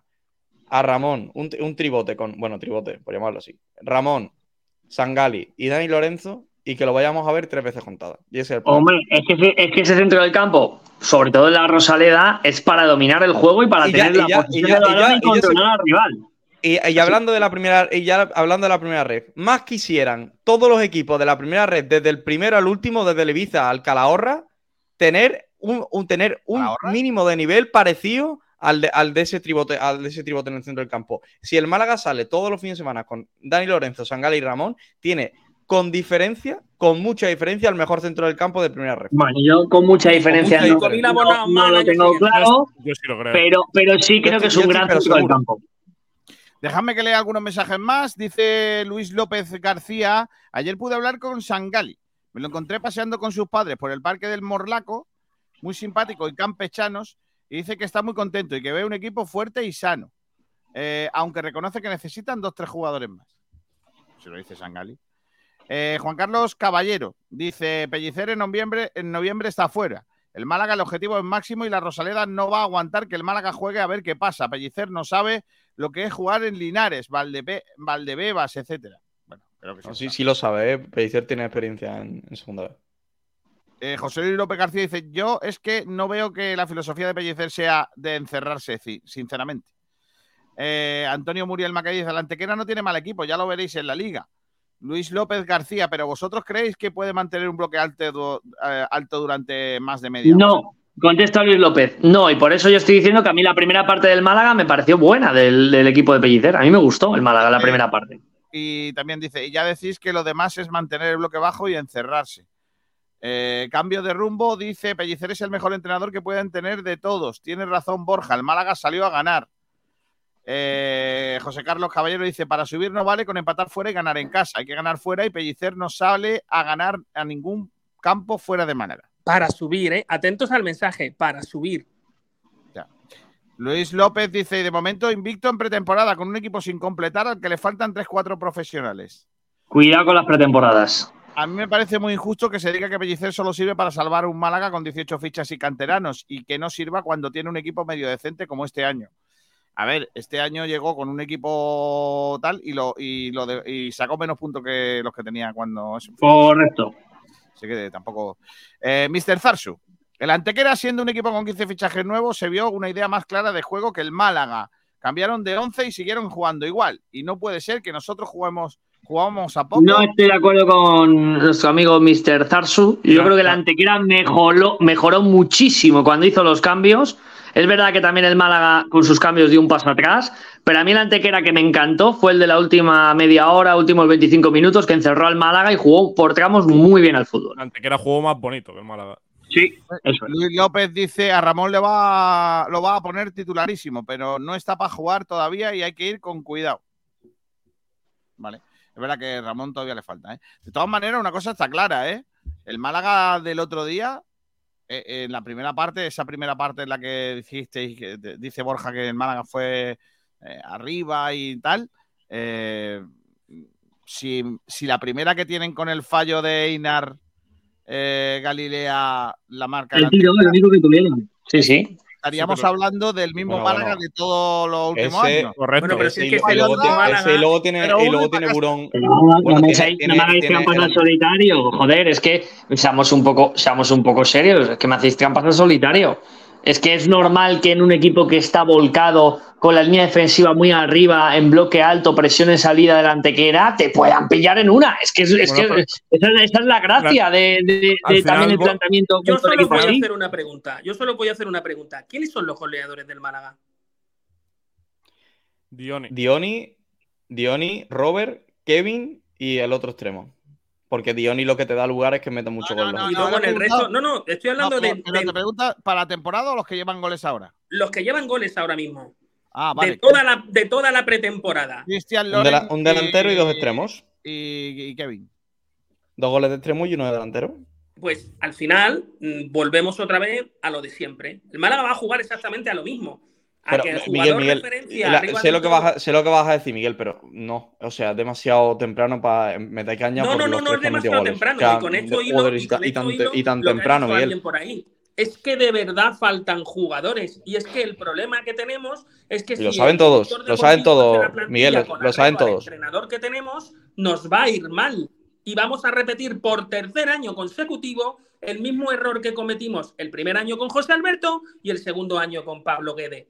Hay que hacer una plantilla que esté compensada, a sabiendas que puedes tener un entrenador que juegue con un delantero o puedes tener un jugador, un entrenador que juegue con dos delanteros. Yo el otro día cuando mete a Roberto en banda, digo, bueno, es que no sé qué hace ya, o sea, ya la estamos cagando hasta, hasta tal punto de admitir que el mejor extremo derecha es uno de los delanteros. O sea, El, extre- el extremo diestro es una, es, una, es una posición que el Málaga está obligadísimo a reforzar. Entre Sí, pero- mí no con me- el lateral izquierdo. a mí no me gustó, ¿eh? A mí no me gustó el, el posicionamiento de Roberto. Eh, luego me sorprendió la declaración de, de Pellicer diciendo que le podía aportar muchas cosas partiendo desde ahí. Yo creo que es verdad que Roberto lanza una muy buena diagonal hacia adentro. Creo que es una de sus grandes virtudes. Ese movimiento lo hace bien. Pero me, me parece que Roberto, donde te puede ejecutar mejor es jugando en doble punta. Esto es una opinión muy personal. ¿eh? Creo que donde mejor puede jugar ese chico. Ahora bien, eh, entiendo también, como bien dice Juan, que el Málaga va a reforzarse, es una posición donde puede buscar algo en el mercado, porque es un sitio donde le hace falta un jugador. Yo, yo creo que en las bandas. extremo derecha, ¿no? De 29 años. Aunque creo, aunque creo, y si García me corrige, que creo que ahí puede meter a la rubia. Es la sensación que tengo. La rubia Sí. Kevin en bandas A mí, no puede me ser gusta, una. a mí no me gusta la rubia ahí, pero Pero chicos, ¿no nos sacamos de traer un, un extremo derecha? A Juan Hernández, que hay que ver poco a poco cómo se pone Falta forma. otro. No, no, pero sí, si que, tú lo has que- el chaval. Pero, pero si lo hemos fichado un chico intentó con un regate y 29 se lió. Oye, está Haitán también, ¿no? Sí. sí, cuando se ponga bien Haitán va a ser el hombre. ¿eh? Claro, ese chico, ese chico cuando jugó dio muy buen nivel, ¿eh? Desde luego es su sitio. Hombre, yo la verdad que si los extremos van a ser Kevin Haitán, igual me hago del, del Málaga, del Club Deportivo Málaga 1903, ¿eh? También te lo digo, ¿eh? No, por favor. Yo ya tengo medio Yo espero alguna llegada. ya te lo Yo digo. espero llega- alguna llegada en esa posición. Yo creo que fichajes va a haber. Creo que el propio Loren lo sabe. Y, y aunque su mensaje sea ambiguo, lo sabe. Y lo que está buscando es que se vaya desbloqueando un mercado que está absolutamente parado. O el mercado está parado por, por varios motivos. Los equipos de primera están esperando los descartes de los equipos de primera de Europa. Los equipos de segunda están buscando los descartes de los equipos de primera que no son de Europa. Los de segunda que pelean por permanencia están esperando los de segunda que son de ascenso. Es que el mercado está parado y los equipos gordos de primera federación están esperando descartes de segunda para puntillar sus plantillas. Y muy a ¿Ese es el pesar de equipo lo- de Ndiaye, el equipo gordo? Sí, también. Eh, y muy a pesar de lo que dice Miguel Almendral, con muy poco dinero. Es decir, el, el traspaso No de, el traspaso de Cristian por 550.000 euros es un traspaso eh, para como se está moviendo el mercado. Bueno, Bueno, Si viene el dinero, si viene el dinero de, mm, de este chico que se fue analizado y, y el de otro que hay por ahí también pendiente y tal y cual, también tenemos que, ay, es que eso se puso en el apunte de no sé qué, pero al final me lo gasté en sándwich de nocilla, y, pero va todo muy bien, ¿eh? La economía va yo, muy bien. yo tengo la sensación almendral, tengo la sensación que desde el club se manda ese mensaje de que ese dinero no está disponible, que puede que haya parte que no, ¿eh? Pero yo entiendo como una manera de ir al mercado sin que los clubes piensen que tengo ese dinero en la caja a la hora de, la negociación, porque claro, acordaros los que sean seguidores del Barcelona, cuando el Barça vende a Neymar, cuando fue a por Dembélé y Coutinho, le pidieron un precio duplicado respecto al valor de mercado de los futbolistas. ¿Por qué? Porque sabían que venía con el dinero fresco y el Barça tenía la necesidad. Si el Málaga dicen por ahí que tiene 4 millones, yo soy un club, vienes a por un futbolista a mí y me dices, te doy 100 mil, digo, no, no, chato, yo quiero medio kilo. si ¿Por qué? Porque sé no- que lo tiene. si el Málaga no ha hecho traspasos. Eso te iba a decir, que hasta ahora no ha firmado ni un El solo Málaga, traspaso. el Málaga no ha fichado a nadie de traspasos. Todos Ya, son pero- libres. Pero García, si quieres ir al mercado, que a lo mejor por algún futbolista quieres ir al mercado, sobre todo cuando pase lo que te estoy diciendo, que empieza a moverse el resto de fútbol de primera y de segunda y empieza a haber descartes de jugadores y haya que sacar los traspasados o cedidos, ahí el Málaga sí puede que vaya a ese No. mercado. Yo lo único que espero, sinceramente, y eso no le va a gustar a Miguel Almendral porque me va a hablar de pollitos, es que el 75 Málaga, cedidos. que el Málaga, eh, termine cerrando la plantilla con cedir. Claro. Pues yo, sí. te- yo tengo Sí, unos, y ahora, yo tengo y- unos y ahora cogemos, cabeza. y ahora que- cogemos, escucha, escucha, y nos ponemos en la camiseta, en la publicidad de cantera. Can- lo que Por pasa es que habría que poner cantera del Real Madrid, o cantera Chicos, de ha habido- Barcelona, o cantera de Ha habido declaraciones de Loren Juarro, eh, eh, creo que no has leído todas, Kiko, y tengo un par más que creo que están bastante chulas. Vale. Sobre tema Izamerino, que queremos que se quede, que el Málaga no contempla ninguna opción, que Real Madrid ha manifestado interés, pero nunca hemos pensado en que salga de aquí, por lo- la postura clara, y luego que no quiere que sucedan situaciones como la de Calvo, con- como la de, como la de Alex Calvo, perdón, que se descubra un jugador de un gran potencial en su último año de contrato. Ya, eso ya lo dejó entrever ayer. Es que no es Y el lateral, el lateral y el lateral izquierdo va a ser una posición que el Málaga está pensando en reforzar. Vale, lo que quiero decir con esto es que ya lo dijo ayer, lo dejó entrever, es que no puede llegar un jugador con cierta capacidad para crecimiento y con cierta capacidad para explotar en el último año de contrato al primer equipo. No puede. Y eso ha pasado con Juan Cruz, ha pasado con Calvo, han pasado con un montón de futbolistas que se han ido de aquí porque le ha dado la gana y, y sin que el Málaga pudiera. ¿Por qué? Porque los que han mandado en eso han sido unos auténticos tuercebotas. Y es que tiene mucha coherencia lo que ha dicho. Correcto. Que lo flipas, dice Kiko, lo que dices no es cierto. Pellicer no tuvo la media de puntos más alta de todos los entrenadores del Ma- No, eh, dice que Pellicer tuvo la media de puntos más alta de todos los entrenadores del Málaga pasada la campaña. Sí, pero lo dejó peor que estaba. Eh, eso no, es que son dos cosas distintas. Una cosa es que tenga mejor media y otra cosa es que tenga que, que lo cogiera a unos puntos de la salvación y lo terminó poniendo a otros puntos de la salvación. Que de alguna manera se vendió la moto de que todos los equipos iban a hacer muchísima peor campaña al final que de lo que habían hecho hasta ese momento y, y fue justo al revés. Normalmente, normalmente es al revés, siempre se aprieta más al final y siempre la salvación se acaba poniendo un poquito más cara porque pinchan menos. Menos el Málaga. Eh, Mr. Zarsu dice, la antequera de la segunda parte, los tres del medio del campo y los tres delanteros no superaban los 20 años. Fichemos a alguno de ellos, ¿eh? O es muy feo. Me gustó el 9 de la antequera, que no sé quién es. Me gustó. Buen futbolista. El que marcó Y, Na- Nacho, y, Na- y Nacho Pais también, ¿eh? Y hay un chico, se hay un chico, creo que era el 8, creo que era el 8, que también me pareció buen jugador. A mí el, el 14, el capitán Nacho Pais. Sí, bueno, el capitán estuvo, que fue además de los que aguantó más eh, Sí, sin sí, sustituirse y tal. Pero, pero eh, yo me quedé con el 9, los movimientos que hacía a mí me parecía un buen jugador. Y El luego de- salieron Loren- tres Loren chicos. Burón- ¿Loren Burón el 9 Es que no sé, no sé, no sé los nombres. Y luego creo que era el 8, que jugaba en el centro, era uno de los tres de, que estaban por detrás de los tres de arriba. Ah, Y Lanzini. fueron los dos que más me gustaron. Lanzini, Lanzini, bueno, ¿eh? Lanzini muy bueno. Esos fueron los que más me gustaron. Bueno. Pregunta por aquí Luis López, ¿qué nos parece Víctor García? Buen jugador. Buen jugador. Maravilloso jugador que ha hecho. Este le gana a Juan Hernández. Creo que tiene siete equipos en siete años. Dice Mm, José Luis. Rojas, ¿cómo está de edad Roger Milla, de Camerún? Creo que por edad cumple los requisitos del Málaga. Madre mía. Dice Creo que hijo, su hijo ya eh, es viejo. Sí.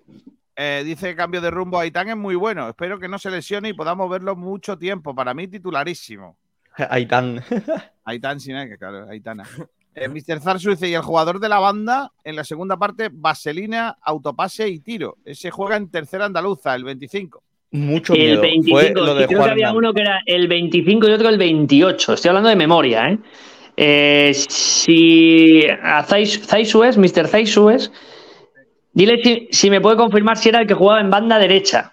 Que es que me pillaba a mí cerquita, me pillaba cerquita del, del partido ese. Eh, a mí sí me parecían, lo, tanto uno como el otro, los de ambas bandas, me parecían buenos jugadores, pero para mí, eh, me llamaréis muy friki lo que queráis, creo que tenían mala toma de decisiones en algunas acciones del juego. Por eso me gustaba más el 8 y me gustaba más el 9. Creo que entendían mejor el juego de lo que planteaba el entrenador de la antequera. Pero esto es una opinión muy personal. ¿eh? Por cierto, eh, iba a comentar. Ah, bueno, a mí lo que no me gustó nada, nada de la antequera fueron los porteros. Muy buen juego de pies ambos, pero mm, lo que es tema de parada, recuerdo A mí dos me- tiros del a Málaga mí me sin, gustó sin Car- ningún Carlos peligro. López, me gustó. Sí, Carlos, Carlos López es un porterazo. Borja. Me gustó. No le conocía y me gustó, Carlos López. No le podemos llamar porterito, ¿no? No.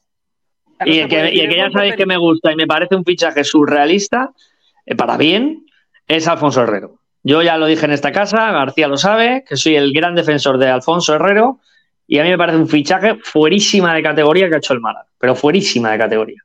Y enci- y encima eh, tienes la seguridad, por lo menos yo la tengo, de que si el día que Alfonso Herrero no esté o, o no esté bien, Sí, tienes a Carlos López, López, vas a hacer- va a hacer muy buen partido, porque es un chico que, que ha mejorado muchísimo los últimos años. Vale. Bueno, vamos a ir marchándonos. Son las 13 y 55 minutos. Hay que ir terminando alguna cosita por aquí. Eh, mm, tenemos fútbol mañana, ¿no? Que juega el Málaga mañana Sí, contra. mañana siete y media. La Eh, federación. Hoy hay fútbol, también juega un equipo de primera RFF, el Melilla. Juega a las 7 de la tarde frente a Lucán de Murcia, en Murcia. Hay que recordar mañana a las 8 en Torre del Mar se juega el Torre del Mar Linares, rival de empaque y, para ver un poco cómo está otro de los rivales del Málaga, este conjunto de Linarejos, que va a ser rival del Málaga Club de Fútbol en la, en la temporada. El Málaga que entrena esta tarde. Eh, en cuanto a viaje, mira, dice viajero mochilero, Carlos López ha mejorado en los últimos años, sobre todo porque hace unos años era un niño y por lo que sea. que decir. No, pero, pero en los últimos años me refiero a los dos años que lleva jugando en tanto en juvenil de honor como en, en malagueño. ¿Podemos confirmar que hace unos años era un niño y que ha crecido? Ha crecido, sí, totalmente confirmado. No olvidéis que Carlos López es muy jovencito, ¿eh? ¿Cuánto mide? Tiene 18 No- años Es 2004, Carlos López. ¿no? No es, no es un portero muy alto, pero juega muy, juega muy bien con los pies, ¿eh? Me, me gustó su juego de pies muy tranquilo. Un portero, un portero de 18 años, ¿eh? 18, uh, un 84, mire. Un Bueno, 84. bien. Alfonso Herrero tampoco es que sea muy alto, ¿eh? No, no, No, pero te Alfonso- prometo que Alfonso Herrero por- lo que tiene es una potencia de piernas que es un espectáculo, ¿eh? Claro, pero por las hechuras, cuando tú ves al, al portero colocado en la portería, eh, a- yo te hubiera dicho que, que, no sé, que, que Alfonso Herrero medía 1,95 y que Carlos López medía 1,63. O sea, me refiero, es que lo veo muy pequeño y al otro lo veo muy grande. Y a lo mejor no habrá ni diferencia, ¿sabes lo que te digo? A lo mejor eh, habrá 3 centímetros o algo así, pero me da la impresión de que Carlos López. No te creas, ¿eh? Yo creo que Herrero es más bajo que Carlos López, ¿eh?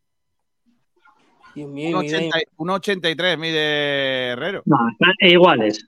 Lo que pasa es que Igual. Carlos López es muy finito, es muy finito, es un portero muy finito y, y Alfonso es un poquito más ancho y da Yo- sensación yo- de ser más grande, pero vamos. Coincidí con Carlos López yo jugando y ya era, un, era muy, muy top. ¿eh? Que lo acabo de revisar y sí coincidí con él. Bueno, pues mira, En esa- ahí en- en tenemos- la ahí por tenemos cierto, entonces, claro, pero ahí genera- tenemos entonces generación la de oro-. Tú que eres un metro tú, ¿no? setenta y ocho, ¿no? Seten- ¿Cuánto es, eh, Durán? 90 93. 1,93. ¿Cuánto mide Carlos López? Carlos López era más yo. Por cierto, generación de oro del Málaga Club de Fútbol, la generación 2004, que en el mismo Málaga se juntaron y no queda ninguno. Bueno, solo queda uno. Carlos López en portería, Andrés Caro, estaba también Luca Cameni, estaba Carlos León, el que ha firmado por el San Fernando, ahora cedido. Estaba también Julen John Guerrero, estaba Mario González, el del Granada, y estaba también otro, otro chico que era. Y por lo que sea, estabas tú y, te, y a ti Sí, te- estaba yo que era absolutamente lamentable y empatamos un día, me acuerdo. Sí, Artur sí, pero ¿cuántos de el ellos tienen estudios universitarios? Ninguno. Pues Andrés Artur Caro Sala tiene. Sí, Andrés Caro sí. Vamos. Bueno, va a empezar ahora en la facultad, ¿no? O ha Y Luca. Cameni, no sé. No Luca. Cameni igual tiene. Artur Sala dice: el Málaga no, no escribe, no escribe, ¿eh? no inscribe al filial femenino en tercera federación. No tenemos dinero ni para mantener un equipo en la cuarta categoría del fútbol femenino. No sé yo, ¿eh? Si no hemos inscrito al equipo filial, ¿eh? Me resultó raro que. Lo, el que- lo que sé es que Javi Ramos, Javi Ramos ha dejado el equipo, eso sí lo sé. Vale, me, me- me sonó muy raro que el, que el Málaga no, no jugara también el, el Costa del Sol con el femenino y que, que hiciera, digamos, un Costa del Sol masculino y un Costa del Sol femenino. Me sonó muy raro porque, bueno, creo que era lo lógico, ¿no? Ya, además, además, yo creo que era una. eh, para- puede parecer una tontería lo que voy a decir, pero me pareció súper viable hacer una- un partido del, del Málaga femenino, un trofeo de Costa del Sol, luego en medio intentar contratar una asociación, meterla en medio y que luego pase la el partido ¿Ves, del ¿Ves masculino. cómo tiene estudio, García? ¿Tú te das cuenta? No, pero también te digo. Eh, Joder, te trae, yo que sé, a, a Chande, a Chande. ¿sabes? ¿Chande? Claro, te Pues yo digo, yo os digo una cosa, canta- seré, Oye, muy raro. A mí me parece, más gen- a mí me más parece un error ese tipo de cosas. Desde mi punto de vista. A mí me parece un error. Yo creo que si tú quieres darle visibilidad a- al equipo femenino, lo que tienes que hacer es crear un trofeo para el equipo femenino y empezar a darle valor. Pero si puedes- mira. vale, pero si puedes aprovechar, te lo digo porque lo han hecho otros clubes, si puedes Sí. aprovechar que de pronto tienes el Costa del Sol, metes 12.000 personas, eh, en vez de darles eh, dos horas de fútbol, pues dale cuatro. Ya, pues te puede pasar lo que pasó en la Kings League en Madrid, por ejemplo. claro, que la gente no vaya. Eh, mira, chicos, esto me han pasado hace un momento. Esta camiseta se vende en las tiendas del Málaga. De portero. Chula. Anda. ¿La cuarta equipación? No, esta Creo es que la es equipación. Barbie, ¿no? Sí, es la para, para la peli. Es la edición Barbie para ir al cine. Sí, es Sí. La, la Barbie, correcto. Bueno, pues nada. eso eh, el Atlético de Madrid es capaz de sacarlo. Y No, sacar no, una edición calla, Barbie, calla, no, no, no mentes, a la bicha, que llevo unos años que, que vaya camisetas que han estado haciendo estos hombrecillos de Nike. Nike. terribles. bueno, Oye, pues- García, la, la camiseta esa del año pasado que ha tenido el Atlético de Madrid, que era como un oleaje de las líneas rojiblancas, eso es posiblemente lo más feo que he visto yo en mi vida. Eh, vamos, desde que tengo uso de razón. correcto. Oye, dije el otro día que iba a terminar siempre el programa con un cover. Este hombre A se ver. llama Miguel Pre- Pregueiro. Una Brigueiro. Hace una versión cover de un temazo de Maluma, que se llama Sobrio. Me extraña, Ah, que, creí que ibas a decir del rumba.